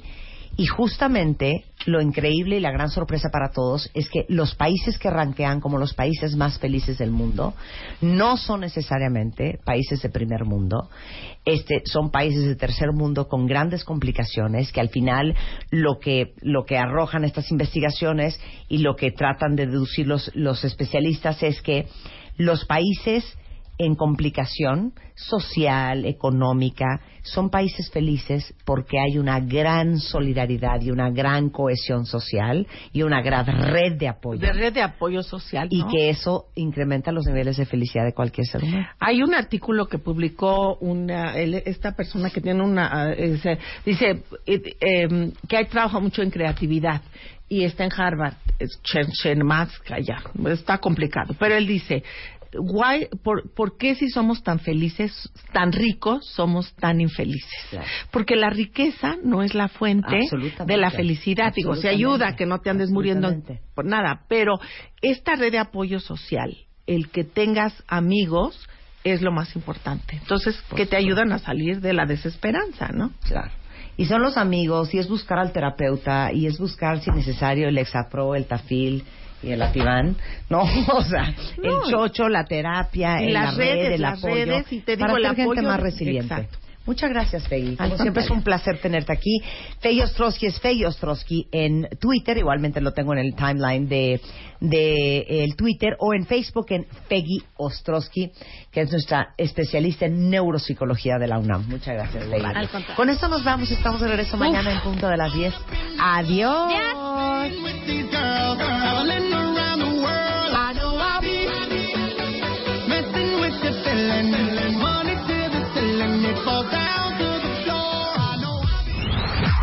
Marta de baile. Ahora en Spotify. Salud, amor, neurociencia, inspiración. Los especialistas, los playlists, los matamestas y los mejores temas. Marta de baile llega a Spotify. Dale play.